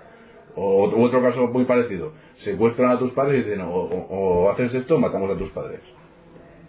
Ese acto es voluntario y sin embargo no es libre. Pero, pero esto es completamente Si yo hago algo, pero esto es completamente condicionado por las circunstancias. Son circunstancias especiales. y me podría decir no hacerlo. Pero es- Bueno, esto- aunque esto maten a mis completamente padres, no lo voy a hacer. condicionado por ellas. Las circunstancias. Pero, pero yo aún sería más radical todavía. Y por poner el ejemplo que habéis puesto Sí, antes. Cuando estás componiendo una canción, cuando estamos componiendo una canción, Sí. eh, ahí somos totalmente libres, a través de la obra de arte, que se supone que es una, una emancipación de la voluntad y de la necesidad. La necesidad no te impide hacer una obra de arte, la haces porque quieres, eres libre de hacer una canción. Tú te pones a hacer una canción. Tampoco es libre. Algo te mueve a hacerla. Te lleve, pero es algo bonito. Bueno, pues- es algo que te conduce a hacerla. Pero, esa- pero es algo, algo- Pues, pues me la, pues, pues Sí. me la deja a huevo, quiero decir, pues te entonces... deja huevo, te deja huevo, pero, pero fíjate una cosa. Claro. Pero, pero, pero luego te sientes eh, realmente más tú que en ningún momento de tu vida. Sí. Y Más sin, em- tú. y sin embargo, y sin embargo, cercano- y sin embargo son las circunstancias las que te mueven. Efectivamente. No, es una necesidad que tienes dentro que es diferente a estar determinado No, no, no, socialmente, no, no, no, no, Una necesidad interior que de- te conduce a componer. Una necesidad, interior que te, que te, te- no, te- no, te- eso no es lo que hemos dicho. o sea, ¿eh? te entran unas ganas de, de, Lo que hemos de dicho hablar sobre algo, las cantar, cantar sobre algo, Es de- un buen servicio. toma la linterna que está aquí. Me la pensaba que vivimos en una cueva. ¿Qué se puede hacer contra ese miedo? No Vivimos pero- en una. La verdad es que parece una cueva, la verdad. Contra ese miedo que dice Galeano No que tenemos todos, contra esos miedos que tenemos todos, ¿podemos, hacer- podemos hacer algo que no sea la simple paralización que decía Sergio. El miedo te paraliza, es verdad. También es verdad lo que, lo que ha dicho Salvador, a mí me parece, yo lo iba a decir, pero vamos. El miedo es una alerta, es, un- es una señal de alarma del organismo para responder a... Yo- yo- yo ya digo que es tiene una función, el miedo tiene una función, porque si no, si no tuviésemos miedo, te, te mañana, mañana te quemaría la mano con el fuego. Escucha un momento, eh, Pero- perdona, pero- eh, hay, hay una función biológica del miedo. Eh, Hay una función básica que es el miedo eh, eh, como, como, como mecanismo de, de- de- de supervivencia eh, en momentos extremos. Ese es un miedo lógico, racional y útil. Muy útil para el ser humano que de hecho ha permitido ese, ese, ese miedo ha permitido que estemos aquí hay hoy. La, la- la- la raza humana que estemos aquí hoy, ese miedo lo ha permitido. El, el- el el miedo ha, ha hecho que, que, que el hombre que el hombre que el hombre que el hombre que y que se fogue- y, fogatas eh, en cu- a, a la entrada de las cuevas y de ese fogatas lo- eso lo hacía el miedo del hombre lo cual le permitía sobrevivir porque entonces no entraban los osos y esos se los comían. Ese miedo ese miedo es indiscutiblemente positivo. No para, para mí y, y termino. Del- y, que bueno, intentando lo más breve posible. Pero luego hay un miedo que es que ya es psicológico, que se puede dividir en muchas. Yo he un libro de- a- a- analizar el miedo y eso que ya es ya distinto. Ya, porque todas las personas, básicamente todas tenemos un miedo central a algo, como ya decía Freud también, ¿no? Pero, miedo, un miedo central, algo, un miedo, un miedo básico, un problema básico, es un miedo, básicamente creo que en el psicoanálisis siempre lo que subyace al final del todo cuando termina la terapia a lo que aparte es un miedo, miedo a algo, muchas veces, miedo, no es pero ese miedo se, se bifurca, o se trifurca o cuatrifurca, se hace en diferentes miedos que todos tenemos. Todos tenemos un miedo básico que se, que se ramifica en diferentes miedos que tenemos. No quiero entrar en detalles ejemplos, podría poner ejemplo de mi vida, pero no me da la gana porque es mi vida personal y no, no, es, no procede. Una, una cuestión. Pero, pero, eso, pero eso sucede en la sociedad actual, yo creo que quizás más, que, más que nunca. Una cuestión. Bueno, siempre será, Una- una- miedo, una- ¿no? una- Tiene miedo a- cuestión. Cualquier miedo que una- has dicho antes tiene es peor. Una cuestión. Eh, Una Perdona. cantidad de Y ganas. un montón de ganas de hablar hace un rato ya que no lo No, dejaba una, yo. una- una cuestión Lo dejaba. fundamental. El miedo, el miedo al oso, Sí. el miedo a las hogueras, el miedo al fuego y tal, no es un miedo. No es un miedo. ¿Eh? Eh, Pánico. y, no es, y no es un miedo racional. No es un miedo racional. Es un miedo totalmente irracional. Pues igual que el miedo que puede tener Sí. la cebra cuando corre con el león. Quiero decir, eso para mí, desde mi punto de vista, no es miedo. Es simplemente cuestiones de supervivencia. ¿eh? Asuntos de eh, supervivencia. Y el no tener trabajo o perder tu trabajo no es supervivencia, igual.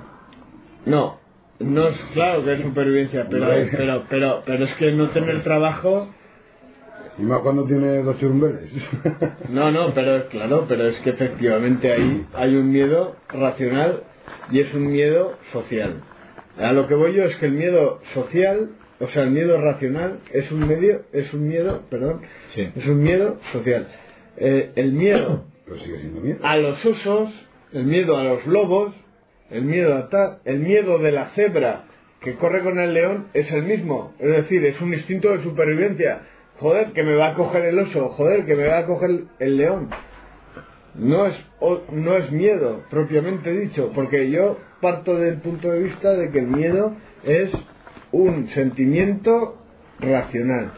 Y entonces, eh, eh, si no hay una conciencia del miedo, desde mi punto de vista, y ya, Yo no estoy de acuerdo conmigo. lo siento, Yo- si no hay una conciencia del miedo, no hay miedo. Yo lo siento, Sergio, El miedo es- Salva, es consciente. El, miedo es consciente, y cuando tú tienes No, miedo a perder el trabajo, es un miedo consciente. Irreal. Irreal, pero cuando te persigue, cuando te persigue un perro y echas a correr porque te va a morder el culo, eso no es un miedo racional, es un miedo irracional, porque tú podrías coger al perro Bien. Y plantarle cara. Pero es que no, no, que no creo que nos perdamos en la semántica. Como decía antes, es un miedo. Racional o irracional sigue siendo un miedo. No, Eh, eh, no. el ser humano cuando se protegía poniendo las hogueras, y me- repito, las hogueras delante de las cuevas, lo que estaba haciendo era defenderse del oso. Pero defenderse del oso no solo por supervivencia, la supervivencia eh, tenían Por- miedo. no, no, eh, eh, por eh, supervivencia. el Homo sapiens tenía también sus su, su, dos- su- sus dos niños y su, y su, a su mujer. Sí. Y los- y los Hombre, quería. Igual, igual que la cebra tiene sus porque- pequeños, porque sus pequeñas Se han, crías. se han asombrado los, los, los, los científicos cuando han descubierto muestras de afecto en el pasado por, por parte de los neandertales hacia sus, hacia sus bebés. Porque muestras de afecto cuando estaban enterrados, porque se suponía que los neandertales eran muy primigenios, y, y muestras de afecto, eh, de cariño hacia los bebés que estaban enterrados. Eh, eh, eh, Claro, eh, es un instinto cuando hay afecto, Sergio, cuando hay afecto, hay cariño y hay amor, el miedo también está. Claro. ¿Sabes lo que te quiero decir? Sí. Porque si está el amor a tu mujer o a tus niños que están en la cueva, tienes el miedo también a, que el amor, a el amor, el amor a tu mujer es un amor social. También. ese es mi punto de vista. lo- Ese hablo un montón de El veces. amor a tu mujer es un amor social. Mira, lo hablo un montón de el rollo que tenga un león con una leona no es un asunto Y social no es amor. y no es amor. Claro. Pero eso ya es diferente. Claro. Eso es otra cosa. En términos, yo tampoco, Eso es distinto. tampoco me. Pero, pero vamos a ver, yo, yo lo hablo muchas veces con mi mujer. Si yo no tuviera la circunstancia de que yo tuviera los hijos y tal, yo no hubiera aceptado este trabajo. Yo no estaría aquí. Si estoy en una ecoaldea, en cualquier choza, para mi mujer y para mí, son cuatro. ¿Me entiendes lo que te quiero decir? Es, Bueno, pero pero. el tener una responsabilidad y el tener un. Sí, pero eso es fruto de las circunstancias, no de la naturaleza. Por eso que, que sigue siendo miedo, que la afronte de una manera o de otra, pero sigue siendo miedo, en un grado o en otro. Pero es un miedo social. Es un miedo social, es un miedo a perder el trabajo, es un miedo a no alimentar a tus a tus chavales, es un no miedo cubrir sus necesidades, a no tener tal, que... Pero, si me- si Para mí el problema está, Sí, utiliza, utilizan los poderosos, los- Hombre, los poderosos no el dudes. miedo social por Sí, supuesto. para, para, pero- de- de- cortarnos la libertad. De hecho, esa, esa, es la explicación, esa es la explicación al poema de que cosa. Esa- esa es- la explicación al poema de Es lo que quiere decir. Y es la Sí, interpretación. sí, casi, ¿eh? casi hubiera sido mejor habernos basado un poco en esto, ¿no? Más que la, que guiado, que Y no de hecho la religión utiliza el miedo Entonces, Claro. a los cristianos. No sí, que sí, miedo a la vas a ver el muerte. infierno. desde el principio, la. Claro, el ¿Te va a castigar el Señor? Bueno, Pero bueno, aparte de que, la, no. que ahora la religión tiene poca influencia social en general, yo creo, en el mundo Bueno, occidental. sí. En el el occidental. Esos miedos se han sido trasladados por los políticos, han sido utilizados por los políticos y por, los que por los Cada uno poderosos para... Pero como hablábamos antes del poder, el poder, el poder es una forma de coartar la libertad, ¿no? También. Por supuesto. De hecho, de hecho los atentados falsos estos, mm, hay teorías que son autoatentados para provocar miedo a la sociedad y coartar su libertad. Claro. ¿Cómo? Pues, pues hay que hacer más controles a los aeropuertos, hay que hacer más... Sí. Hay que poner Yo creo- las cámaras, hay que poner... Sí, lo que pasó en atentados Porque es que los- 11S. hay que controlar, hay que controlar a los No, terroristas. seguridad por encima de la libertad. La dualidad, seguridad o libertad. ¿Qué Claro, prefieres? ¿Libertad o seguridad? Cuando real- realmente Estados Unidos está basado en la libertad. No, nos olvidemos que la guerra que inició George Bush, se- George Bush se, se- se llamó la guerra contra el terror. Claro. Claro. Contra el terror. Y los ciudadanos estadounidenses viven en una, en, en una sección de terror bastante importante desde el 11S, que además va muy potenciada, o sea, va, está muy, muy, muy cultivada por los medios de comunicación y por los, eh, es el miedo al, al- miedo al, terrorismo. El- el- se llama la guerra del terror por eso. La cultura del miedo. La cultura del miedo, Que eso pues, se- el se ha extendido a Europa. Eso se ha extendido a Europa. ¿Por qué? ¿Por qué los discursos políticos ahora van en torno al miedo? Con el 11M. Y por cierto, lo utilizaron efectivamente el PSOE para ganar el 11M. Claro. Los que vienen los, los, los islamistas, los fundamentalistas, porque los han aliado con Estados sí. Unidos y estamos ya en el mismo, en el mismo nivel. Sí, pero hoy en día, porque, porque eh, Podemos es una fuerza filoetarra bolivariana y tal, por crear miedo, Hostia, que esto van a crear una república bolivariana, que van a, que, que van, que se van a liar con los etarras y no sé qué. Eso es crear miedo en la claro, población. Los planteamientos de Podemos va, va- El- el- el vas a perder tu pensión, sí, claro. vas a perder tu puesto de trabajo fijo. vas a El discurso del PP es un discurso del miedo. Quiero De decir hecho- que el miedo se usa políticamente. Sí, mucho, mucho, políticamente. mucho, mucho, mucho. Socialmente. Y diariamente. Socialmente. Y diariamente, Pero no naturalmente. Pero vamos a ver, no, no, no vamos a entrar, vamos a, Pero- vamos a, pero- a pero las yo creo, mejor en físicas- hablar de esto, ¿no? De, las relaciones físicas. en la sociedad actual, o, o en este momento. Aparte de que tú puedas, son distintos grados de miedo, son las relaciones físicas son las mismas que tenían nuestros ancestros. Sí. sí, sí, sí. sí. Son las mismas fisiológicamente, Sí, físicamente. fisiológicamente. Eh, sí, sí, sí. Son las mismas. Que sí. Mira, yo por ejemplo he tenido, yo he tenido una, una época Te de mi vida. te afecta, te afecta a tener no- unos cambios físicos brutales. Es, lo que se llama hoy en día miedo, hombre. las crisis de ansiedad. Claro. Yo sufrí una crisis de ansiedad cuando era más joven. Yo, Y no me atrevía a salir a la calle. Claro, miedo. Bueno, yo... ¿Tienes miedo? Agorafobia. Palpitaciones. Agorafobia. Agorafobia. Que- yo he sufrido Miedo a, agorafobia. ¿no? Es una ansiedad Fobia, ¿qué social. Eso también le da angustia. Bueno, otro tema aparte seria, que no sé si se irá unido a esta cultura del miedo que nos van imponiendo ya desde, desde los 80. Porque ya con. Antes.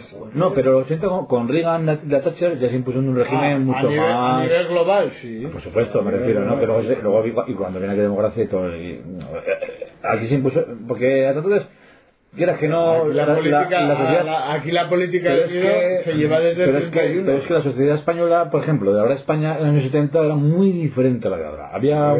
Era muy diferente. Bueno, igual Salvador Salvador vivió.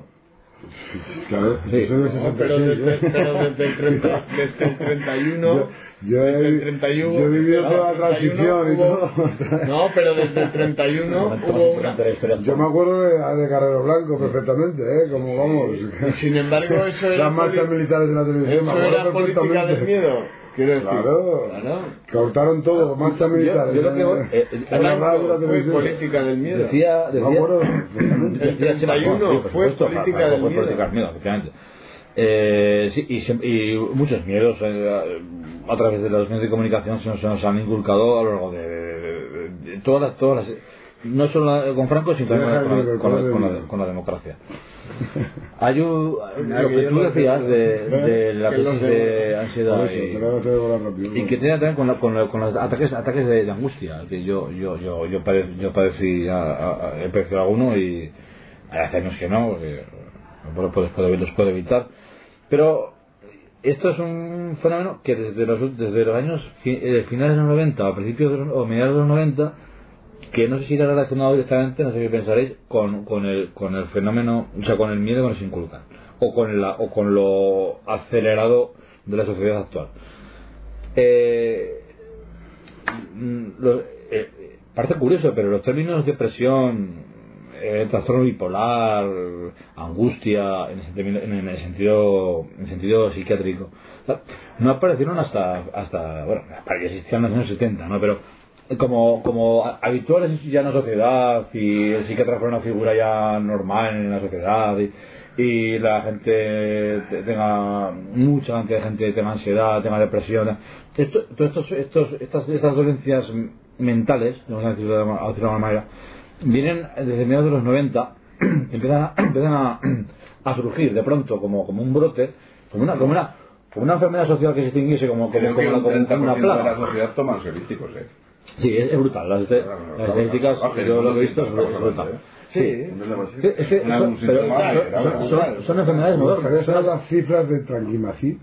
Ah, la Que se- y se de, ven- y de, eh, eh, eh, pero eso que se que pero... perdido nuestra... Bueno, Ah, no, nuestra no, vida, no, ¿o desde, mi punto de vista es que hemos llegado a un punto en el que el- los sujetos son medicalizados. Totalmente. No, pero no te digo, eh, espera, es otro tema diferente. Yo, creo- yo creo que hay que muchos, muchos, a ver, no, no, no, no, sujetos, no, no, sujetos, no, no, sujetos no, no. medio yo normalizados. estoy- Es que es otro tema. Yo estoy, Es que es otro tema. efectivamente, Para- ¿verdad? Yo te estoy hablando de que existe un incremento increíble, de pronto, exponencial de la ansiedad, de la depresión, del trastorno bipolar y, y de- incluso de la esquizofrenia.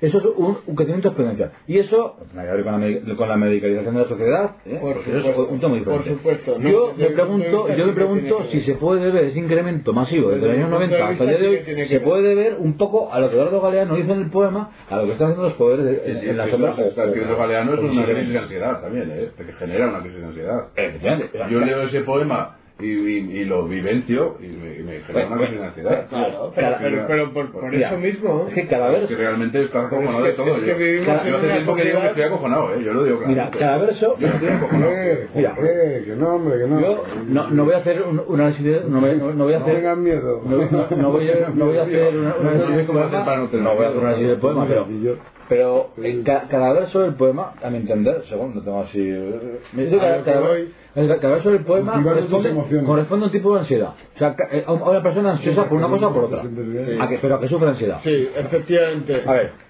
Sí, sí, no, Javi. No, Yo no leerlo de nuevo, ¿no? Yo- no, no, no, O sea, si usted ama, entorno SIDA, y ese verso hace, hace referencia a, mo- a millones de personas que, que tenían miedo a la SIDA y que sufrían ansiedad por eso. Por ejemplo, lo- lo más el siguiente poema dice si fuma tendrá cáncer. Es una ansiedad y un miedo que tenemos todos. Si respira tendrá contaminación. También es, Pero- igual es pero menos, menos, hablando- menos, menos no, relevante. no, no, pero, pero- pero, pero, eh, si bebe, si bebe tendrá, te- tendrá accidentes. No está el miedo a que me tome una caña y me voy, y me voy a... Pero- eso no- eso es real, vas- ¿eh? vas- Está es que vas, hablando- ver- vas verso por verso, vas verso por verso y son miedos reales, por supuesto, ya Pero ya eso ya es tiempo. de responsabilidad. Y además que, que, que te están relacionados con, con algunas enfermedades Pero son, creo, son miedos. mentales o, desde digamos, punto de vista, psicológicas que no es desde que son miedos que se crean porque están fuera de la norma. El sidoso, el enfermo, Sí, lo, que, lo que nos llamamos antes, ¿no? O sea, está, todos son, Oye, el son parado. o El parado trabajo Es me muy, buena- parado- muy buena, muy buena esa. el parado, el buena parado está fuera buena. de la norma, Sí, porque la norma es trabajar. Es que es una, eh, eh, Quiero decir, excluido prácticamente. están excluidos. Cuando- Entonces, lo que está haciendo referencia al poema, eh, eh, y yo creo que es lo verdaderamente interesante de ese poema que has leído, es que se asimila la anormalidad a la eh, a la a la A lo normal, ¿no? A lo, no, a, no, a, lo la, a, la, a, la pre- a la precariedad en todos los sentidos, a la locura, a la... Es que, Sergio, estamos en un mundo precario. Estamos hablando de Pero, precariedad. pero vamos a ver, pero en el trabajo, mira, en, pero- en las relaciones. Pero todos un tenemos mundo precario. vamos a ver. Pero eso tú tienes que tener una madurez El- para decir, bueno, yo tengo esta circunstancia en este momento y tengo que asimilarla. Lo que está claro es que yo tengo que luchar por salir de esta circunstancia. Bueno, pero Entonces, vamos a ver. Le- vuelvo a leer el poema. me lo estás poniendo Vale, a huevo. sí, porque, a huevo. Porque, porque yo, no tengo, yo no tengo esa madurez. Bueno, voy a informarme bien sobre el SIDA. El SIDA es una enfermedad psicosomática.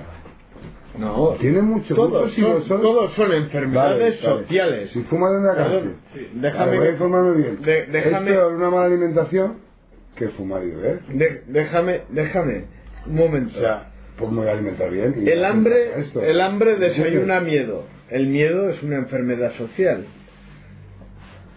El miedo amenaza. La, Claro. la amenaza es un- Claro, una claro, enfermedad social. Si usted ama, tendrá SIDA. El SIDA es una enfermedad. Un ya está. Si fuma usted, tendrá cáncer.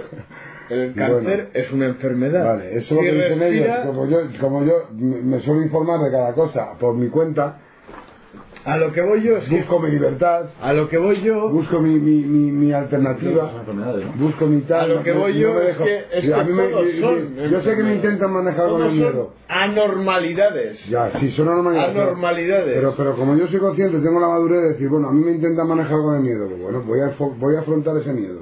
¿Cómo? Pues informándome bien.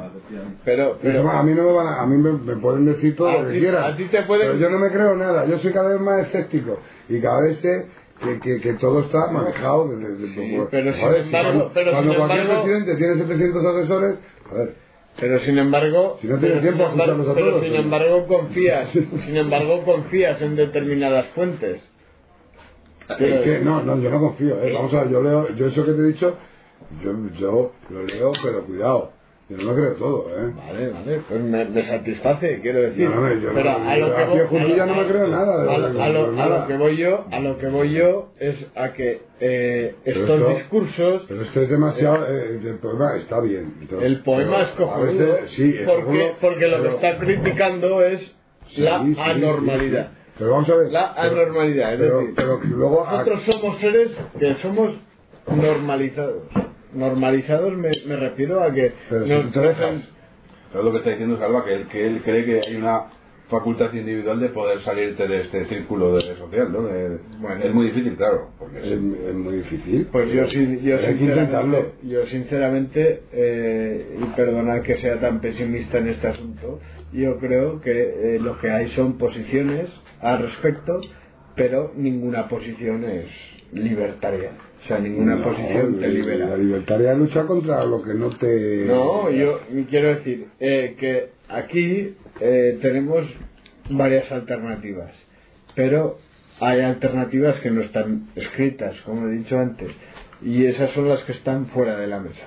Entonces las que tenemos son las que están en la mesa, pero es que la mesa es una limitación.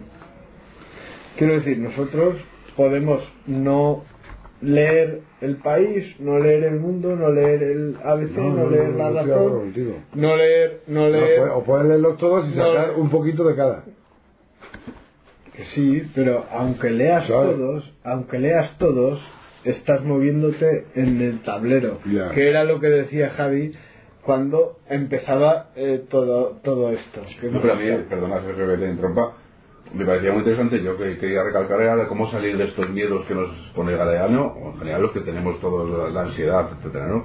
Y Salva ha ofrecido por lo menos una, una salida, Y ¿no? yo creo que está muy bien. Es la información Salva- individual y la lucha por, la, porque- por la motivación individual y la... de- Sí, por- sí, por- porque, porque es verdad que podemos reflexionar mucho sobre, sobre este asunto, sobre el miedo y, y de debatir, pero también eh, se podría pensar un poco En el fondo, como el miedo nos puede... sobre lo positivo. ¿Cómo, cómo sobre lo positivo. Hay que ser positivo en toda la vida. Eh, Vamos a ver. ¿Superamos este miedo de alguna manera o no ¿Cómo? superamos? ¿Se puede superar? voy,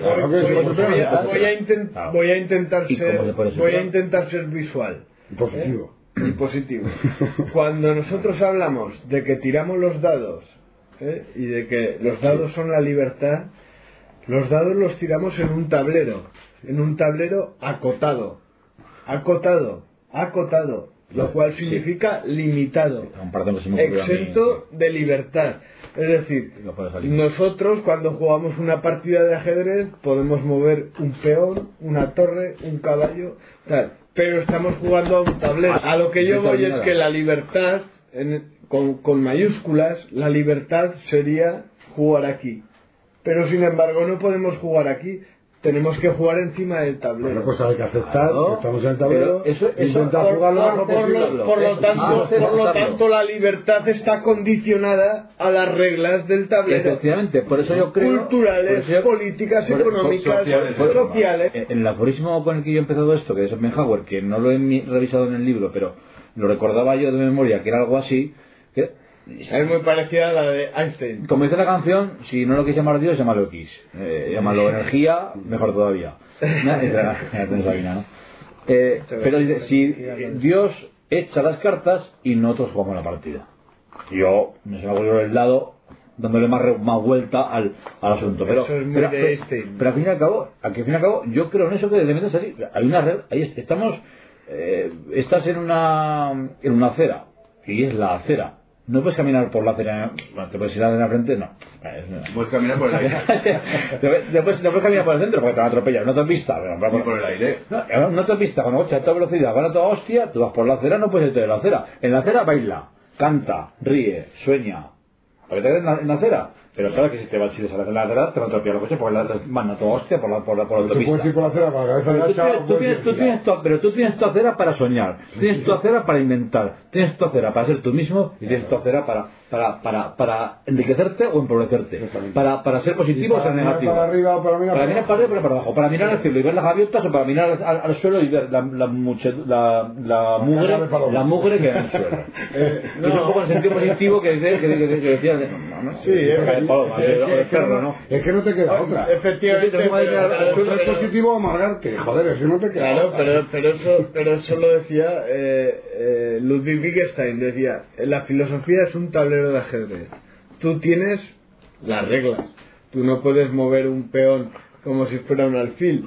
Tú no puedes mover un caballo como si fuera una torre. Hay unas reglas de juego. ¿No? Pero puedes elegir cuándo podemos moverlo. Puedes elegir cuándo moverlo. Y ahí está la libertad, en cuándo moverlo. Pero cuando tú estás totalmente aprisionado y cuando tienes un jaque mate, y cuando tienes un jaque salida, mate, joder, pues hay que buscar la salida. cuando por tienes un jaque mate, Pues no puedes decidir nada.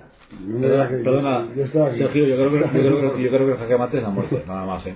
No, no. Menos- menos. Siempre hay una salida. Siempre. menos la muerte menos estar estar estar estar estar, Mira. estar eh, obligado o sea estar en una situación en la que tienes que morir sí o no porque estás en una cama de hospital vas a morir para mí en la, la vida es el único ja- ja- ja- jaque mate. En lo demás estoy estoy completamente a favor de, de lo que dice Salva. Lo Pero demás, es que- lo demás no es un jaque mate. Es una mala situación es una según tu perspectiva la puedes ver bien o la puedes ver mal. Pero, pero el jaque mate realmente es la muerte, que es de la que no se puede escapar, de la que cuando ya, cuando ya no hay salida y eh, no puedes mover el rey ni para derecha, ni para izquierda, ni para atrás. llegas a una Bueno, situación pero límite, entonces- pero tú puedes elegir dos cosas. entonces o meditarte o luchar. Entonces estáis aceptando, entonces, entonces estáis aceptando el planteamiento que hago yo. Es que es había- decir, vamos a ver. que tú no puedes coger un treón inventado, un treón que coja y se mueva por el tablero. Sí. Es Ah, decir, pero- tenemos Pero, unas reglas de Sergio, juego. no estamos diciendo que hay una regla de juego sin duda, sociales estamos hablando de eso. Pero es verdad, esas reglas de juego no te impiden no ser libre, porque si vamos a, a delimitar la libertad, yo creo que la libertad también está delimitada. Yo aquí recuerdo un poco también, cuando decía Spinoza, también otra vez Spinoza, es que yo me lo he leído mucho últimamente, decía, los hombres en el estado de la naturaleza no son libres, porque estás con temor de que el más fuerte que tú te quite a tu, a tu mujer o que te pegue un castañazo en la cabeza y te no sé qué, no son libres. Y te. Es el Estado el que crea la libertad, fíjate lo que dice Spinoza. Al poner las leyes, al poner- las, leyes nos hacen libres, porque nos protegen de los que nos van a atacar o de los que nos van a... Pero son las cámaras. si las la- cámaras no están para controlarte, vigilarte. Las cámaras están para que, Pero sin, digamos, Por otro lado, cuando tú el que no respeta a los demás. Pero sin ¿Quién embargo, sabe? Chema, Ahí no sé yo, quién sabe. Bueno, sin eh, embargo- pueden, utilizarlas al mismo tiempo para trabajar. No, pero- pero, pero- un momento, pero- un momento. a. Porque es patético. Es patético, es patético que quieran controlarnos. Porque están esquizofrénicos los de arriba. Un- momento. Totalmente. Pero eso quiere decir, entonces yo quiero retomar un poco la, la libertad es lucha. Yo por mi circunstancia, por mi trabajo que tenía antes, yo, yo he tratado con gente multimillonaria, con gente que tenía, y te lo juro, que para ellos son millones. Para ellos. Porque el amargamiento que tenían encima, yo no les envidiaba nada. O sea, yo si fuera una persona materialista, pues joder, es que este tío tiene, que pues está amargado. Entonces, si, si para yo tener lo que es, tengo que estar en sus circunstancias personales, porque eso que... Sí. Y los ricos no son más felices ni más libres No, tampoco. no, no, no, no, más no, libres. no, no, de hecho, Porque son esclavos la de esas necesidades La cantidad de millonarios suicidados. Decía, decía Sócrates, cuando paseo por el mercado me doy cuenta de tantas de cuántas cosas no necesito. Esa es la libertad, tío. Claro, la libertad aquí, aquí se puede nombrar a la película Ciudadano Kane. Porque Ciudadano Kane No, es, es tremendo en ese sentido, ¿no? Cuando Ciudadano Kane, al final de la película, ¿no? Todo, cómo, cómo se lamenta sufre y llora con Rose, Rosebud, ¿no? Rosebud. Que me parece que era su patinete de El pequeñito. trineo, el trineo que va que era, que era, que era el, el- el gran final de la película, la oportunidad que dejó escapar cuando era niño, Claro. cuando decidió a ser millonario. Cuando decidió irse a ser millonario está controlado por todos los medios y por toda la superestructura que, que llevó, el que llevó Y no tiene el gran amigos, éxito en la no vida, ¿no? amigos, gran- el gran éxito que, que todo ciudadano puede desear. ¿Y qué se acuerda? Es un vida. cuando realmente tenía amigos y jugaba con el trineo con sus amigos. Esa, esa era la libertad que tenía. ¿eh? Yo no sé si alguien nos escuchará esto, porque esto lo vamos a colgar en internet, no sé si alguien nos escuchará o no, pero hay pe- eh, películas relacionadas con este tema, son muy conocidas, Naranja Mecánica y V V Vendetta, que bueno, que no es directamente sobre este tema, pero también hablan un poco de libertad, yo creo, ¿no? Tú la propusiste como películas que, Libertad social. que de libertad social, que hablan un poco sobre todo esto, ¿no? Pero igual menos conocidas y muy buenas también son Acerrutos Salvajes, que tú eres muy, eh, muy fan de esa película, película. que está basada en hechos reales, que es una película muy cruda, pero muy real, que yo creo, ahí se, ahí se ocurre una reflexión en esa película, porque es, una- es un, bueno, no vamos a hablar mucho, pero es la búsqueda de, una- de- la persona quiere salirse de todo esto que estamos hablando. Lo que está O sea, diciendo Sergio. La salirse, película salirse de los miedos, de las Exactamente, que yo salirse, lo, respeto y lo admiro y lo he buscado, eh. Cuidado. salirse de la sociedad. Salirse de de ella, la busqué. Yo, sociedad, lo que quería hacer cuando terminé el bachillerato. Quería irme al monte con unas cabras, tío. ¿verdad? No quería hacer pastor, no sé qué. Yo no quería trabajar, yo no quería hacer una carrera. Yo quería irme a vivir al monte con unas cabras, tío. Así, un amigo que con la caldea. Hay una de Coldea al León que tienes que dejar el coche y una hora andando. Y una hora andando hasta ¿Por qué la no? Mi cuñado, mi cuñado dice que cualquier familia puede vivir con un pequeño huerto y unos conejos y una gallina. Sí, Dice que no hace falta. Dice, ¿por qué te preocupas tanto por el trabajo en el que te? Un pequeño huerto y para, para una, una, una familia, tío. Yo, unas gallinas, un huevo al día yo no- y conejos y no sé qué. Escucha, yo lo tengo claro, en el momento que mis hijos vayan solos, yo cualquier chamito, eh, soy feliz, tranquilamente, ¿qué necesitas? Bueno, pues esa película, la película, si me permites, Javier, Habla, la película lo que, lo que es, es un, es un chico que termina la universidad, el licenciado, me parece que en Derecho, un, Sí. un futuro brillante, una familia de clase media alta en Estados Unidos, novia. tu novia, no sé qué, toda la vida hecha, ¿no? Ya, empieza la película cuando le dan el graduado, la toga esa que se pone en Estados Unidos, no sé qué. Ajá. Y él decide irse, y él decide irse por libre, hacia Rutas Salvajes de toda la película, es una, histo- una historia real, decide ir por libre a buscar la libertad, porque lo que busca es la libertad. Y se encuentra con, un- por un camino con unos hippies, y, se va a vivir a una caravana en el medio de, un, de unas montañas, ¿verdad? Ahí, eh, encuentra una, cara- una- bueno, un autobús abandonado, un autobús que está ahí Pero completamente aislado. Eh, Y el, para él la libertad es el sinónimo de vivir en la naturaleza, él solo, dejándolo todo, lo que tiene atrás, y buscar la- lo salvaje, la, la relación con buscar y ganarse la vida, pues pescando, cazando, no sé. No, pero ¿sabes lo que pasa? Volver otra vez, que es como el hombre primitivo. Pero ¿sabes, sabes lo que ocurre? Esa película. Entonces, es decir, Mira, me quito la mira, sociedad de encima y me vuelvo Mira, a la primitividad, la Anarcoprimitivismo. No, espera, yo quiero contraponer esa ¿Qué te película. Mira, quiero, quiero contraponer esa película a la vida real de los ermitaños o los anacoretas. Y la anacoreta es la película de la ¿vale? Pero, de- porque, esa persona en la película protagonista, que, es un nómada, es un nómada, Claro, es ya es esclavita, eso es esclavita. No, no, es un, es, es un eterno es un eterno nómada que, que muere que muere en la película muere por- porque no conoce su entorno. Porque no se no se queda en un lugar y, y- y se dedica a conocer cuál es el lugar en el que está viviendo y se dedica a conocer lo que le rodea y hacerse un lugar ¿no? y conocer dónde está viviendo y en, vez de hacer eso se dedica el de hacer otros salvajes se dedica a ser un nómada a un buscador de más, ir más lejos ir más Huye. a las montañas Yo creo que huyendo, huye. huyendo, huyendo. Huye. pero es una búsqueda tan obsesiva ¿De qué huye? que al final acaba haciendo cometer la locura. La locura que comete al final la película. Que una, una locura eh, involuntaria, de acuerdo. Pero, pero por no, que le, que le viene por no conocer su entorno, porque en vez, si tú, tú te fueras a la Bardena aquí, y te montaras una cabaña allí, como en tiempo se hacía, alguna, alguna persona lo hizo. Y hablamos de hace 60 años, 70, no hace.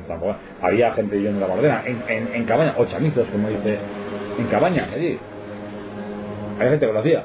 Pero este de la película no. Este de la película va una búsqueda obsesiva por no conoce el entorno, no sabe dónde se mueve, tiene frío, tiene hambre, no conoce el entorno, no sabe dónde coger alimentos, coge un libro de sectas, se equivoca con el libro de sectas, se parece mucho la secta venenosa a la que no es venenosa y al final se la come y muere. Eso es, eso es una imprudencia total y eso para mí es una, película que da un mal reflejo de lo que es poder, ser- poder vivir en libertad.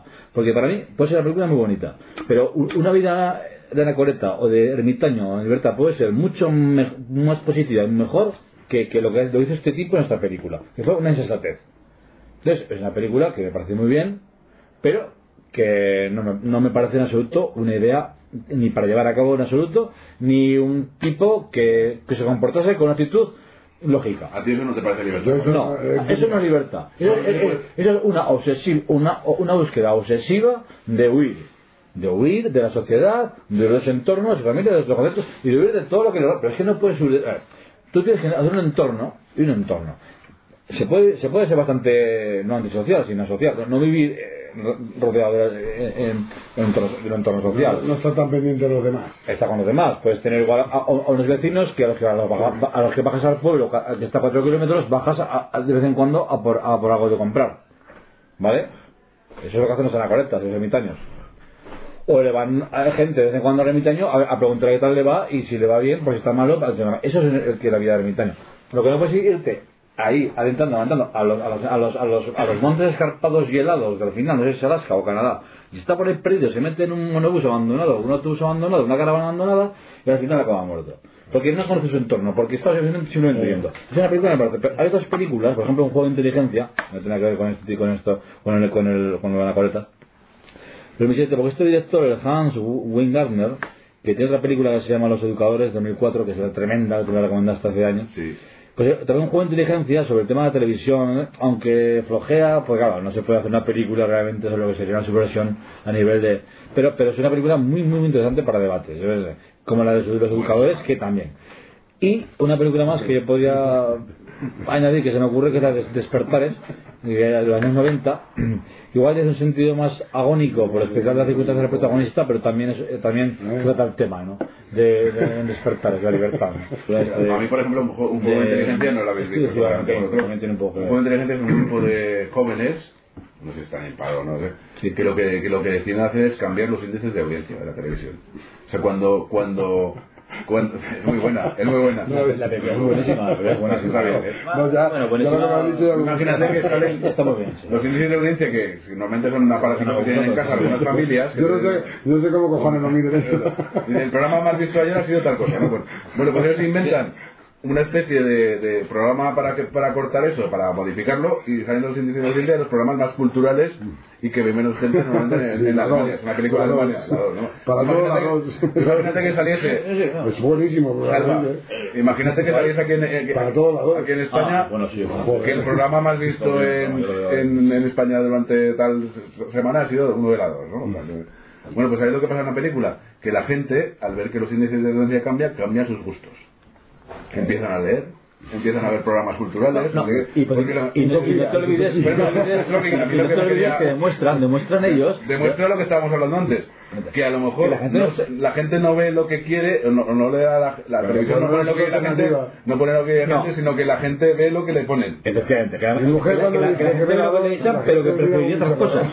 No, lo que la película, yo creo, el momento más bueno de la película, uno de los momentos buenos de la película es que demuestran estos tipos que eh, la gente quiere ver otras cosas, pero como es lo que echan, pues lo ven. Y, y, y, y gusta lo cultural, y le gusta lo, lo que está, lo que es interesante, y lo que tiene meollo, y lo que tiene miga, que a la gente le gusta, que no le gusta solo el morbo y el critiqueo y la, y la farándula. La, la película demuestra que la gente está muy condicionada y, y, y, que- y que si tú le pones otra cosa que es más interesante, la gente, hostia, de repente, casi un poco borreguil también, pero, pero se aficiona por cosas mucho más interesantes que les, que les reportan muchos beneficios persona- eh, espirituales o intelectuales, ¿no? Eso es también interesante. La película ese, en ese terreno me gusta ver películas ¿no? por las que hay la gente leyendo. Está genial, en, los parques, ¿no? Ahora se ha puesto de moda leer, ¿no? Pero, pero también no deja de ser una moda lo que estaba diciendo. Sí, es un poco borreguil también. Un poco borreguil. no se deja, no se, no se deja de, en, de- en ningún momento de, de- de ver a, a la gente como muy condicionada por, por los medios de comunicación. O sea, no es que, o sea, que, que mantiene la película esa tónica de que la gente está controlada por los medios. Pero que, que lo que sí que viene un poco también a decir, yo creo, es que si los medios fuesen distintos y, y diesen un contenido mucho más, más, más cultivador para la gente, eh, la gente reaccionaría estupendamente bien, no pasaría nada, pasaría de la farándula, pasaría de los programas de cotilleo, pasaría de las tonterías, pero de programas absurdos, como una película sea un programa absurdo que al principio una película completamente absurdo. Eh, y, eh, y, y, y de repente se sentiría curiosidad y solo les haría mejores personas. Yo creo que en definitiva lo que está haciendo una película es el gran poder que tiene la televisión para controlar a la gente para controlar otros gustos y nuestras y nuestra, y nuestras aficiones y, nuestra y nuestra tendencia en la vida hacer una cosa u otra y a crear modas y cómo la gente luego sigue las modas. Pero esa- eh, yo creo que es una película muy buena para reflejar el, gran poder de la televisión. Yo pensar que lo tiene no gran poder no Eh, la, la es una- es un- la Y que- de las redes sociales, que no, de las redes sociales que no hemos hablado tanto. Yo creo que las redes sociales, cuando la gente se pasa de de uno a otro un documental, uno, una, un vídeo de no sé qué tal, tienes que ver esto, no sé qué, te lo mando, ¿no? Yo creo que las redes sociales también como son como una especie de tribu, de un grupo social que está ahí también muy cerrado, ¿no? Porque al final, Es cotilleo, ya, se ha convertido en un cotilleo. Y la gente mm, Sí. dice, he ido a, ya algunos, eh, a- estoy en el baño, ahora salgo del baño, ahora voy a... Es patético. Yo, a mí, yo huyo. Yo mucho- también. ¿sabes? Yo no Esto quiero, de- no esto- quiero Facebook, ni quiero Twitter, ni quiero nada, porque No, no, creo. eh, yo creo- el Twitter en el móvil y... pim. Yo, a ver, opino personalmente, yo creo una cosa. eh, cuando la gente cuelga, se va de vacaciones a Benidorm y cuelga fotos de, de, que está en Benidorm y la playa y, la, eh, y pone la foto, hace, foto hecha hace dos horas, está en Benidorm. Había, había una cosa muy graciosa que decía, "Ah, está, está genial para, para los ladrones, porque ya, están en Benidorm, entro a la casa y los robo, sé que no están en casa, eh, es un poco la broma, pero que, que por lo visto eso ha pasado, ¿no? Gente que ha visto que esa gente por una foto que está de vacaciones la casa sola.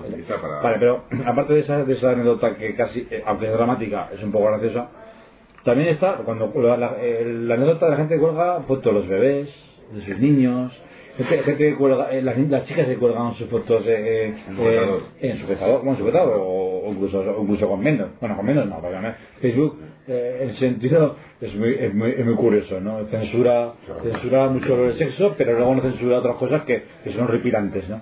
Eh, pues, eh, el erotismo no lo censura bastante, pero bueno, el erotismo, una chica con eh, está buena, pone así un poco el de perfil, pues no pasa nada, no hay ningún problema en Facebook, en el sentido de se publica, ¿no? Pero si hay una, eh, algo, pues una mujer, eh, creo que apareció, que era una modelo que estaba muy legadísima, flaquísima, que estaba en los huesos, en una campa- campaña con- contra, contra, las, contra las agencias de modelos y tal, pues eso fue censurado en Facebook, ¿no? No se censura lo, erótico, pero se censura lo, lo desagradable a los ojos porque puede conducir a, a reflexionar, no lo sé. Lo, lo que sí es curioso en Facebook, yo creo que la gente no es consciente de que entrega sus datos no solo a la compañía de Facebook, sino que Facebook, Facebook a su vez está tratando como empresa con países, muchos países, y con agencias, con empresas, eh, que le compran los datos a Facebook. Eh, que, y que, por ejemplo, eh, no, esto es, esto es un caso porque hace. hace también, ¿no? Hace, hace, hace, dos, a- hace, dos años, hace dos años, hace dos años eh, eh, Anonymous, eh, Anonymous amenazó con, con, con cerrar Facebook, con, con hackear Facebook y cerrarlo. No lo hizo. O sea, no sé, no sé, al final no sé por qué fue, cuál fue la, lo, que, lo que fue lo que ocurrió. cuál fue. Pero lo amenazó con cerrar Facebook porque Facebook estaba dando datos a países eh, de Oriente Medio, de, de- donde la gente se estaba organizando y preparando la primera, la primera, la primavera árabe y tal, a través de, la- de las redes sociales, y gente, gente que preparaba manifestaciones y tal, y Facebook vendía esta información a, esos- a esos países.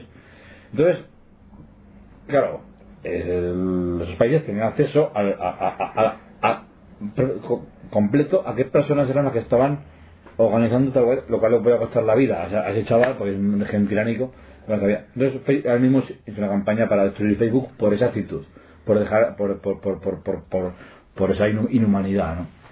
No sé cómo, no sé cómo explicarlo. Pero, queramos, queramos o no queramos, Facebook, al fin y al cabo, no deja de ser una herramienta que, que, que puede ser muy positiva. Eh, si te lo tomas en un punto de vista como de empresarial, de vender tu producto, Ya existe LinkedIn. emocional, Ya, ya, pero ya existen otras partes también, pero sí, pero pues Facebook como es la más masiva, como es la más masiva, pues hay mucha gente que recurre porque es la más masiva, es la más masiva.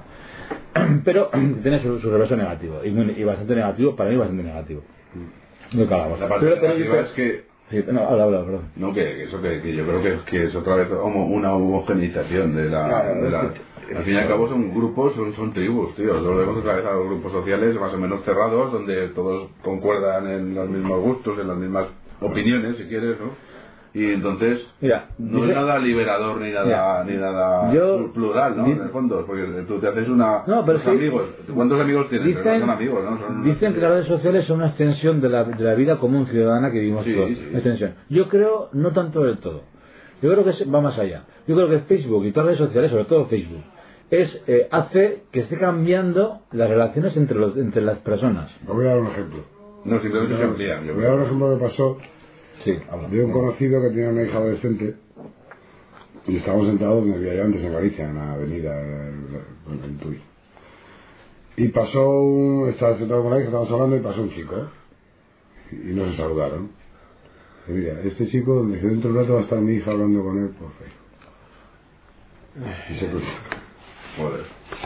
Ahora más alto para que se te oiga. No, no, que, digamos que se cruzaban por la calle, no se saludaban ni se miraban. Y no se hablan por la calle, Y luego le tenía como amigo en, el, el Facebook y, y luego hablaban. dice, yo no lo entiendo. Me decía el padre, yo no lo entiendo. Dice, dentro de un rato se mandan mensajes. por favor. No, yo lo que vi. Pero personalmente no hablan. Yo también Galicia. tremendo. Es patético. En Galicia también. patético también, sí, tremendo y patético. sí. Salva, estuve en, Galicia, en Foz, en- al lado de Lugo. Pero digo que sea un caso de Galicia. Digo que pasa Galicia que Está bien, sea no, pero- Está bien, Sergio. Sí, pero Vale. yo, yo a lo que iba es que las redes sociales han cambiado las formas de relación entre Sí, las personas. eso estoy de acuerdo, es lo que yo te apuntaba antes.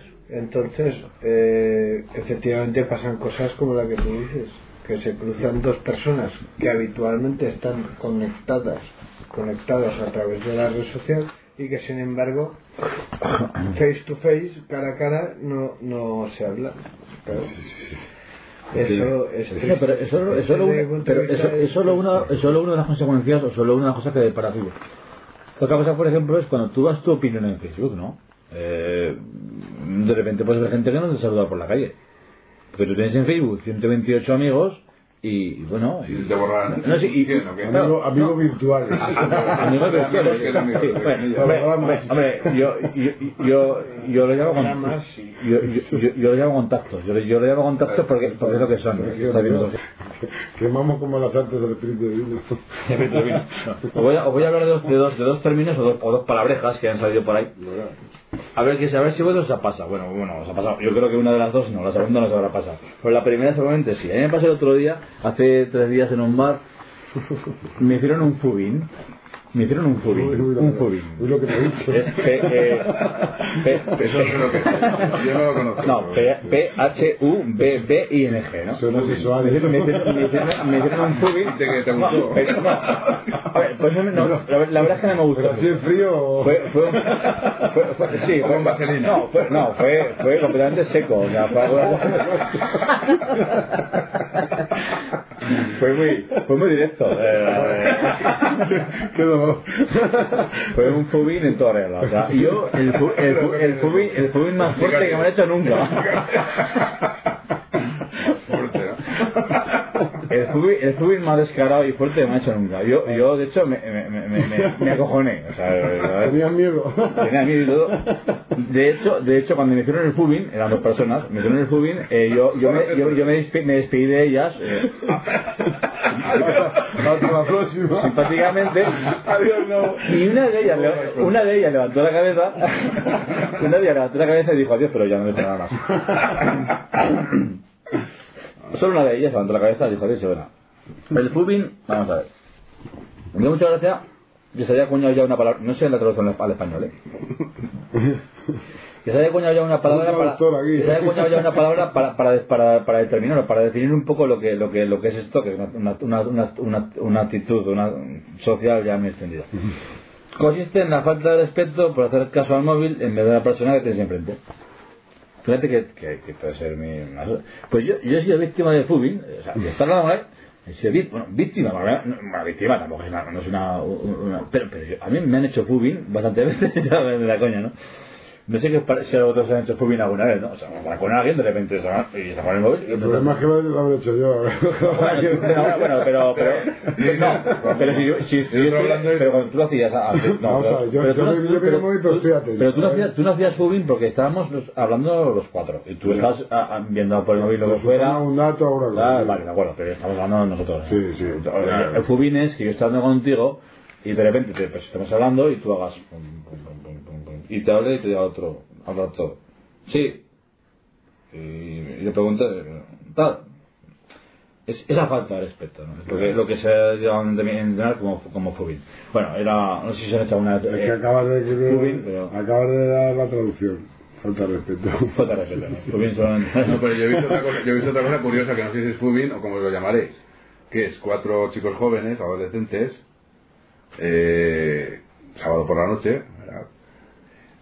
Yo estaba en Galicia, lo que os iba a contar antes, ¿verdad? Y estaba, la- los apartamentos daban a una placita que había juegos, un parque de niños, un parque de niños, ¿no?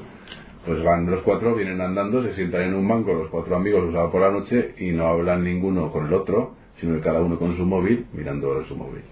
Y A lo mejor no- estaban hablando entre ellos. no, ¿no? no estaban hablando entre ellos. Y a lo mejor estaban hablando a través del móvil, no lo sé. Puede ser. Pues, Pero no, pero no se dirigieron la Pero no saben palabra. hablar. Estuvieron un cuarto de hora, 20 minutos, no se dijeron la palabra. Se olvidan hablar. Se fueron, digo, Se pues chico, hablar. Yo salgo con mis amigos, así, ¿verdad? Para estar con el móvil, no, que, que no sé, que digo, joder, que, que es un Pero es que vamos a ver, es que eso... Es muy diferente a lo que podemos decir. pero, pero date cuenta que los- cuando, cuando, vamos, yo más todavía, cuando nosotros éramos jóvenes no existían los móviles. Entonces, claro, la- los tiempos cambian y nosotros lo vemos rarísimo porque no lo conocemos, pero a lo mejor es normal, yo no sé. Normal, yo lo veo, ¿eh? No, normal no es, pero vamos, que, que, que vamos a- hacia eso, quizás, no sé, no sé, pero va a llegar un momento, date cuenta que llevamos un ordenador encima. La o sea, las posibilidades que tiene esto son brutales. Tienes acceso a toda la información que quieras, a, a lo que quieras. Y claro, es una herramienta que, que, que- hay que utilizarla con su medida. Si estás enganchado, como a todo. Yo a mi hijo, no sé si le pasa al tuyo, tengo que controlar el móvil porque te gusta, además juega bien, es un jugador. Eh, Tienes que dosificárselo, si no, todo engancha. Es que Todo, engancha, todo, todo, todo crea una adicción que, que al final. Mi hijo Yo está lo- con, el, con la Xbox, con, el, con juegos, con Claro, está con un juego de la NBA que, que- Yo, afortunadamente, no lo veo mucho en EGA, porque es una cosa que me incomoda bastante verla. eh, Ver a la gente embobada con el móvil, por la- lo veo, pero no. Pero en Zaragoza, en la capital, sí que lo veo más. eh, En Madrid también, donde ya una vez. Yo veo la gente, sobre todo en los autobuses, siempre hay gente con un libro, ¿no? Leyendo y tal, que me parece más normal. Más normal, digamos. no digo que sea más, más sano, eh, pasar una puesta con el móvil a lo mejor con quien sea, te aburres, pues coges el móvil y venga, pues me aburro en el, en el trayecto del autobús, pues me pongo a hablar con mi amiga que está trabajando no sé dónde, está un ratito que tiene libre. No es tan, tampoco tan negativo todo esto, ¿no? No, es que parece que está leyendo el móvil. Efectivamente, que no pasa nada. ¿no? lo- Lo, lo único que a mí, me, a mí eh, sí que me, que, que me, que me choca, quizá porque soy, ¿no? Bueno, otra generación, yo tenía 20 años cuando empecé a sentarme allá a, a saco. O sea, yo estoy entre, entre Que muy joven. una época y otra, soy joven, ¿no? Pero, pero sí que mm, hay más- a- en, en, en, tema de visual sí que me afecta, sí que me, me sorprende bastante. Cuando voy a Zaragoza y meto en autobús y veo a toda la gente con un móvil. Así. Eh, o, o toda, o, o es decir, el 80% de, de, de los, de los pasajeros. A mí lo que me Es una imagen que a mí sí que me estremece un poco, porque ya te dije una, ya tuve una, de una película muy antigua de Buñuel, de años, años 40 creo que son, años 50, 40, que se llama La ilusión vieja en tranvía, una película que hizo en México. Y en la película de, en esta película de Buñuel, eh, está toda la película prácticamente de un tranvía. Un tranvía por, por, por la Ciudad de México, ¿no? Vamos andando. Y toda la gente en el tranvía va entre ellos hablando ahí y criticando y, va gritando y tal, un rol que, que es una película, pero que refleja un poco que en aquellos años era normal en un tranvía que todo el mundo hablase. Y ahora no nadie con el de al lado. no, es que ahora tú en un auto, en autobús eh, pagas un pedazo y, hostia, eh, disculpe, o bueno, quién sabe, ¿no? Igual hasta, aunque, aunque pidas disculpas te puede mirar mal, ¿no? Entonces, que ese cambio tan radical, eh, yo a veces me, pregunto dónde está la evolución a nivel de, de, de socializarnos y ser, y ser una, una, una sociedad más eh, eh, unida entre nosotros, más amistosa, que el ambiente sea mejor, más agradable, no. Una sociedad del miedo. Esto, esto viene, también a lo del miedo. Tenemos miedo al que está al lado en el autobús porque no sabemos quién coño puede ser. A ver, este tío que va a ser. Y ya te digo si tiene pintas un poco extrañas. A mi primo así como va, con chupa de cuero. Y no sé qué tal, igual. Y digo, hostia, este será un. ¿Y qué sabe Dios? O, como, como yo cuando iba con la melena y tal, pues hay gente que me rechazaba cuando iba yo en melena sin chupa de cuero, me rechazaba, incluso en mi pueblo, ¿eh? Entonces se acercaba un niño, estaba con la guitarra y se acercaba un niño y, Ese venía- y venía el padre a, co- a coger al niño de la mano rápidamente para llevárselo. Es el miedo diferente. Igual que a algunos los inmigrantes le asustan, igual que pero ese es el miedo lo diferente. A, Pues yo- a lo yo que no- creo- a lo que no entiendes, a lo que no controlas. Sí, pero ese miedo es un poco lógico, porque dependes a tu niño, oye, oye, que no, sé, que no conozco a esta persona, pues no voy. Pero ves esa, esa diferencia entre lo que era, eh, por ejemplo, en esa película de Buñuel de La ilusión blanca en tranvía, cuando están todo el mundo en tranvía, todos ahí, pam, pam, pam, hablando y tal, a el contraste radical con la sociedad actual en la que en un tranvía o en un 40 años. autobús han pasado más de 40 años, han pasado, si no me equivoco, 60, 70 años desde que uno hizo esa película. Pues, creo que es el año 46 o más o menos, igual es un poco, un poco posterior o anterior. Es una película antigua, blanco y negro y mexicana. Pero, es el entonces radical. Ya Daría para preguntar si hemos evolucionado en ese sentido o hemos involucionado. Eh, hacia una sociedad más desconfiada, eh, quizás realmente ahora, ahora tenemos más razones para estar desconfiados, ahora hay más eh, gente loca por la sociedad que vivimos que nos vuelve más locos, o qué, o qué pasa, o hay gente que es más, eh, no sé, y antes no, porque antes la sociedad era más caótica, antes había tanta gente que había menos, los pueblos como había menos control policial y menos cámaras, como decimos, y tal, la gente, la gente mataba y te rasta- te rastaban, a- inocente, y la policía no, a los 48 horas no te iba a buscar, era, era una Pero sociedad eso no sabía del pueblo, la noticia. Claro, es que, claro, es que una sociedad eh, sería menos policial, eh, con menos controlada policialmente, o sea, con menos control ciudadano, era pues, una sociedad con menos tecnología para controlar y para, no había para voy a analizar huellas dactilares de asesinato, un robo, un robo, un, eh, esa sociedad menos era, era salvaje, digamos, en el sentido de, de, de cívico, de, y sin embargo, era mucho más humana aunque había, aunque había esos asesinatos tal, ¿no? Y ahora tenemos todo el control policial el mundo que, voy a dactilares, como te digo, ciencia forense, tenemos a las cámaras, tenemos que nos controlan por tenemos el control total, un GPS que nos lleva a donde queremos que no, no lo podemos perder, y sin embargo somos más desconfiados todavía que antes. Pues yo perdona Javier, pero yo creo que Sí, yo, lo interpreto, yo lo interpreto de otra manera. Y es que lo que tenemos miedo no es a los demás, sino a nosotros mismos. Tenemos miedo de estar solos. Tenemos miedo de, de- de lo que decía el otro día Salva, que también me parece muy interesante, es que ahora los, chicos, los niños no se aburren. No soportan el aburrimiento. No. Entonces, no, ¿qué es el aburrimiento? No sé qué hacer y eso te daba creatividad, ¿verdad? Voy a inventar Claro, algo, no sé claro, qué. claro. Ahora, ¿qué pasa? Todo el, todo el día estás conectado. Yo se lo digo a mis hijos mucho. Tienes que aprender a aburrirte. Claro, tienes que aprender a Tiene, tiene que haber ratos en los que, en los que no tengas nada que hacer, que, que, tengas tu diálogo interior y tengas que es ¿Qué pasa? Pero yo quería, yo para aquí, también se, aquí también se dice. Para ir terminando, quería apoyar a lo que ha defendido Sergio, porque parece que te hemos criticado todos. Sí. Y yo creo No, que. y bueno, yo creo que espero que te has sentido aisla, criticado en el No. sentido de aislado en la, en la mesa. No, yo creo que es que Lo lo que No. está fuera de la mesa. Ah, he- hemos opinado distinto. Ah, Era bueno, todo un pero poco eso por lo es una de- crítica, es una- eh, Pero sí. eso es lo más sano que hay, y opinar y Claro. estudiar y respetarse. Lo que, está fuera de, Y además, pues, lo que está fuera de la mesa, lo que está fuera de la mesa que ha dicho Sergio, de la mesa social, donde están todas las reglas dadas y solamente puedes mover el peón de una Sí, manera. del tablero, que ha hecho muy bien, que lo decía el, tablero. el- el filósofo. es la el aburrimiento personal, es la, la creatividad personal, es eso que no está en internet también, y esas cosas, esas ideas que son realmente originales. Y es lo que buscamos, re- pues realmente buscamos la originalidad, la originalidad si quieres, buscamos ser algo que no sé si es el yo, que si solamente es social, pero buscamos algo que se salga de ese yo. Algo que se- es decir, yo tengo un poema que se titula El amor a la diferencia. Y yo creo que eh, los- las personas no solamente se mueven por, por el amor a imitar a los demás, no solamente quiero tener modelos, sino que también quiero diferenciarme de los demás. yo cada persona diferente. Hay, hay Quiero personas- diferenciarme de los demás. Hay personas que cuando sale una moda no se atreve a ponérsela hasta que no lo lleva todo el mundo. Sí. Y hay personas que se lo ponen en Pero es, que, es, que, pero es que somos todos tan distintos y tan, tan Por iguales. eso, por tan eso, iguales. por, por eso, por- La pluralidad, mayor valor de la pero eso es la riqueza de... sí, sí, es riqueza, joder, La- cada la- uno somos diferentes. Por eso yo decía que lo del determinismo social, lo del, a mí me dan pena los adolescentes y los jóvenes que estén tan determinados por las redes, por, las, por los grupos, no por los medios de comunicación, por... Es igual que- Atrévete a mirarte a ti mismo si puedes, ¿no? De alguna pero manera, es- salirte fuera de las, de las- del tablero. Y, y- y- y- Pero si es que se le está robando la infancia a los niños. Pero es que ahora mismo queremos que maduren rápido, que sean eso. responsables rápido. No, el niño tiene que ser niño, tiene que subirse al árbol, coger el nido y, y, Pero, coño, coño, y es que- tirar piedras a los pues es que pájaros. nosotros hemos tenido suerte. Yo me, hice- yo me, yo me hice de Facebook con, 20 con, 20 con 30 años. Claro. Yo hice de Facebook con 30 años. O 32. Tiene con 32. Pero, pero es que los chavales están haciendo Facebook con, con, con 12 años. El 20, lo digo. El 20, bueno, el 20 que es más, más para los chavales más jóvenes les gusta más y 20. todo- Y todos a Pero, todos les gusta joder, lo mismo, tío. Es que sí. Pero es- vamos a ver, pero es lo, que, es lo que hay en su momento.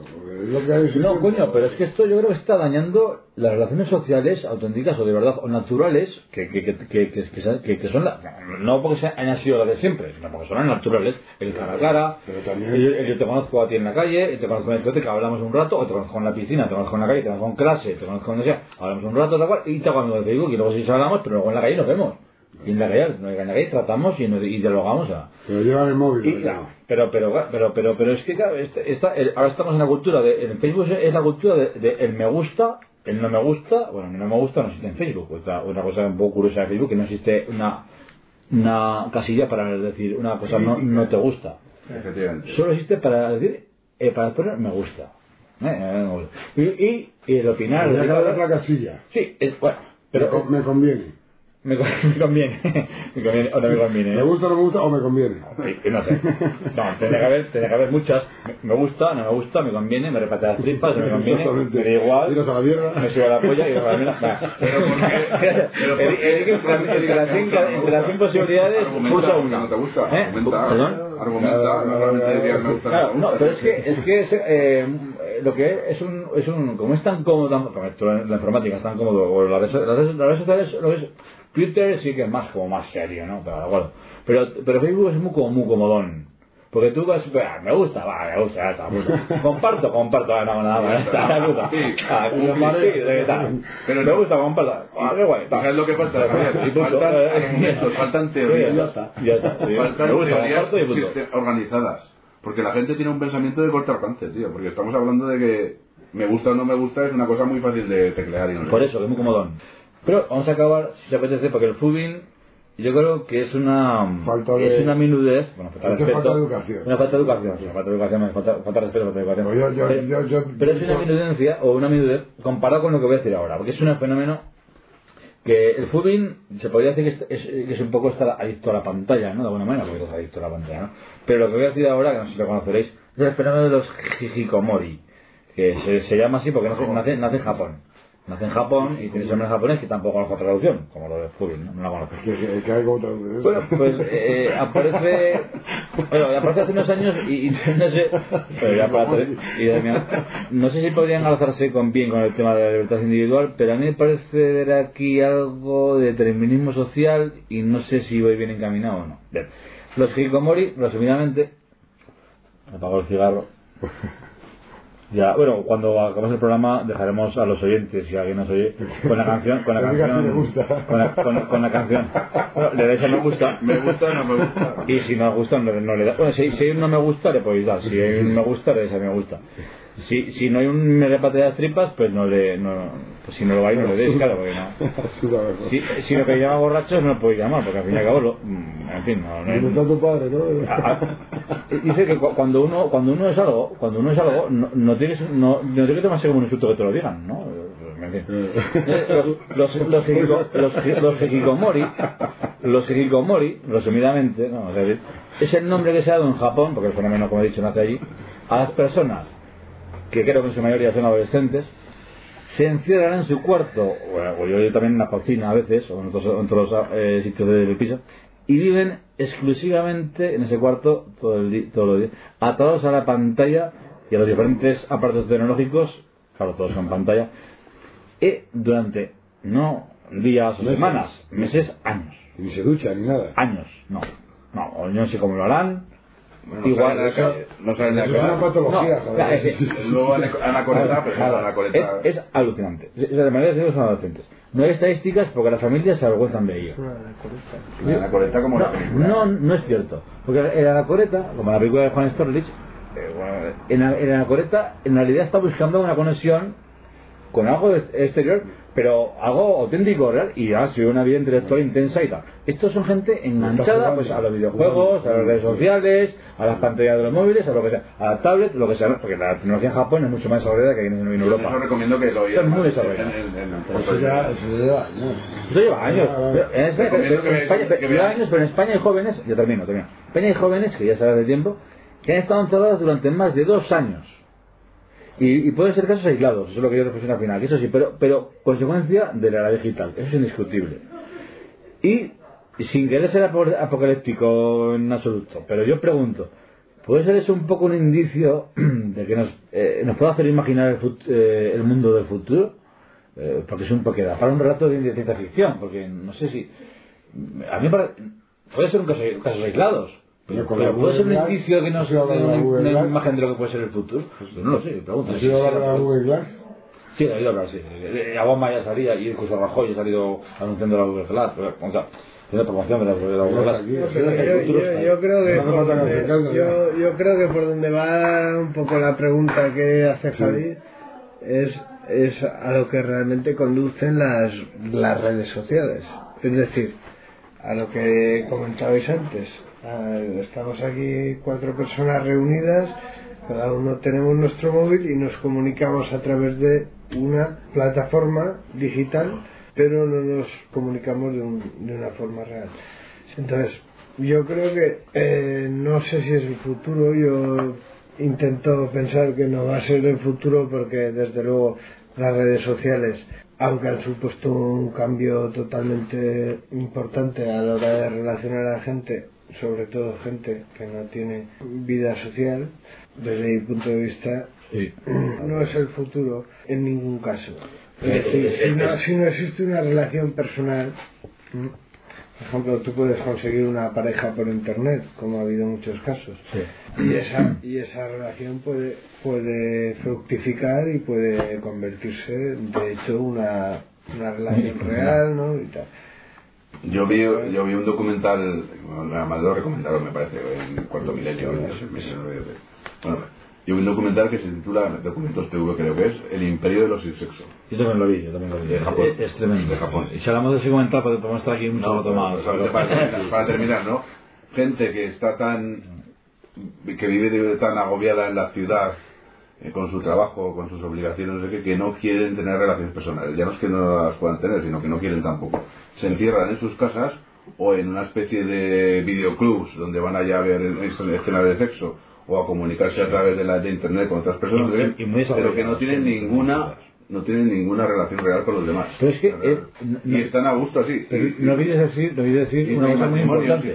en Japón, que, estoy hablando que- hoy en día. que Japón es el mayor, el mayor, el mayor consumidor de pornografía y productor de pornografía del mundo. y de objetos sexuales y de todos los temas relacionados con el sexo, de tanto shops y tal, del mundo, y a la vez es el país donde menos se practica sexo del mundo. Por eso. Y esa es la base de la que parte el, el documental. Pues eso es una vida y virtual. lo demás ya es una- un tremendísimo Eso, Javier, es una vida eh, drama que se Ya sacaron la que pastilla, se- ya sacaron la pastilla para...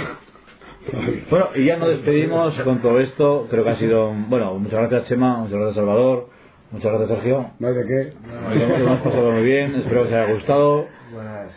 Ha estado, yo creo que entretenido, muy informal, muy agradable, lo suficiente.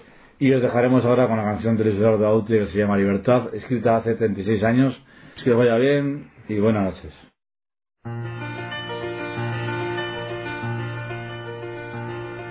Y van pasando los años y al fin la vida no puede ser solo un tiempo que hay que recorrer a través del dolor y el placer.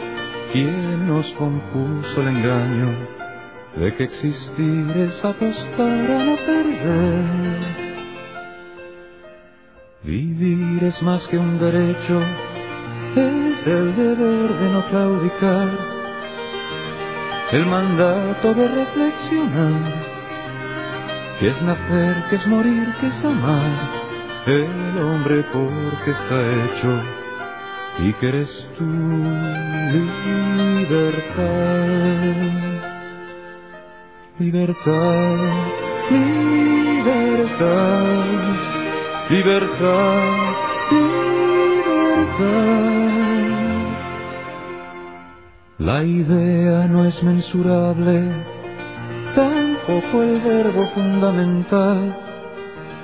Es el alma principio final, o armonía del bien frente al mal, que es el amor insondable que empuja al cuerpo a ser incógnita inmortal.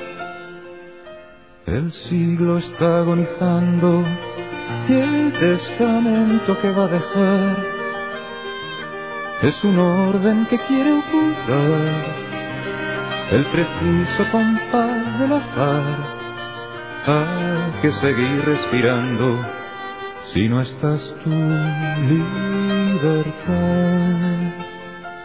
Libertad, libertad, libertad, libertad, libertad, libertad, libertad.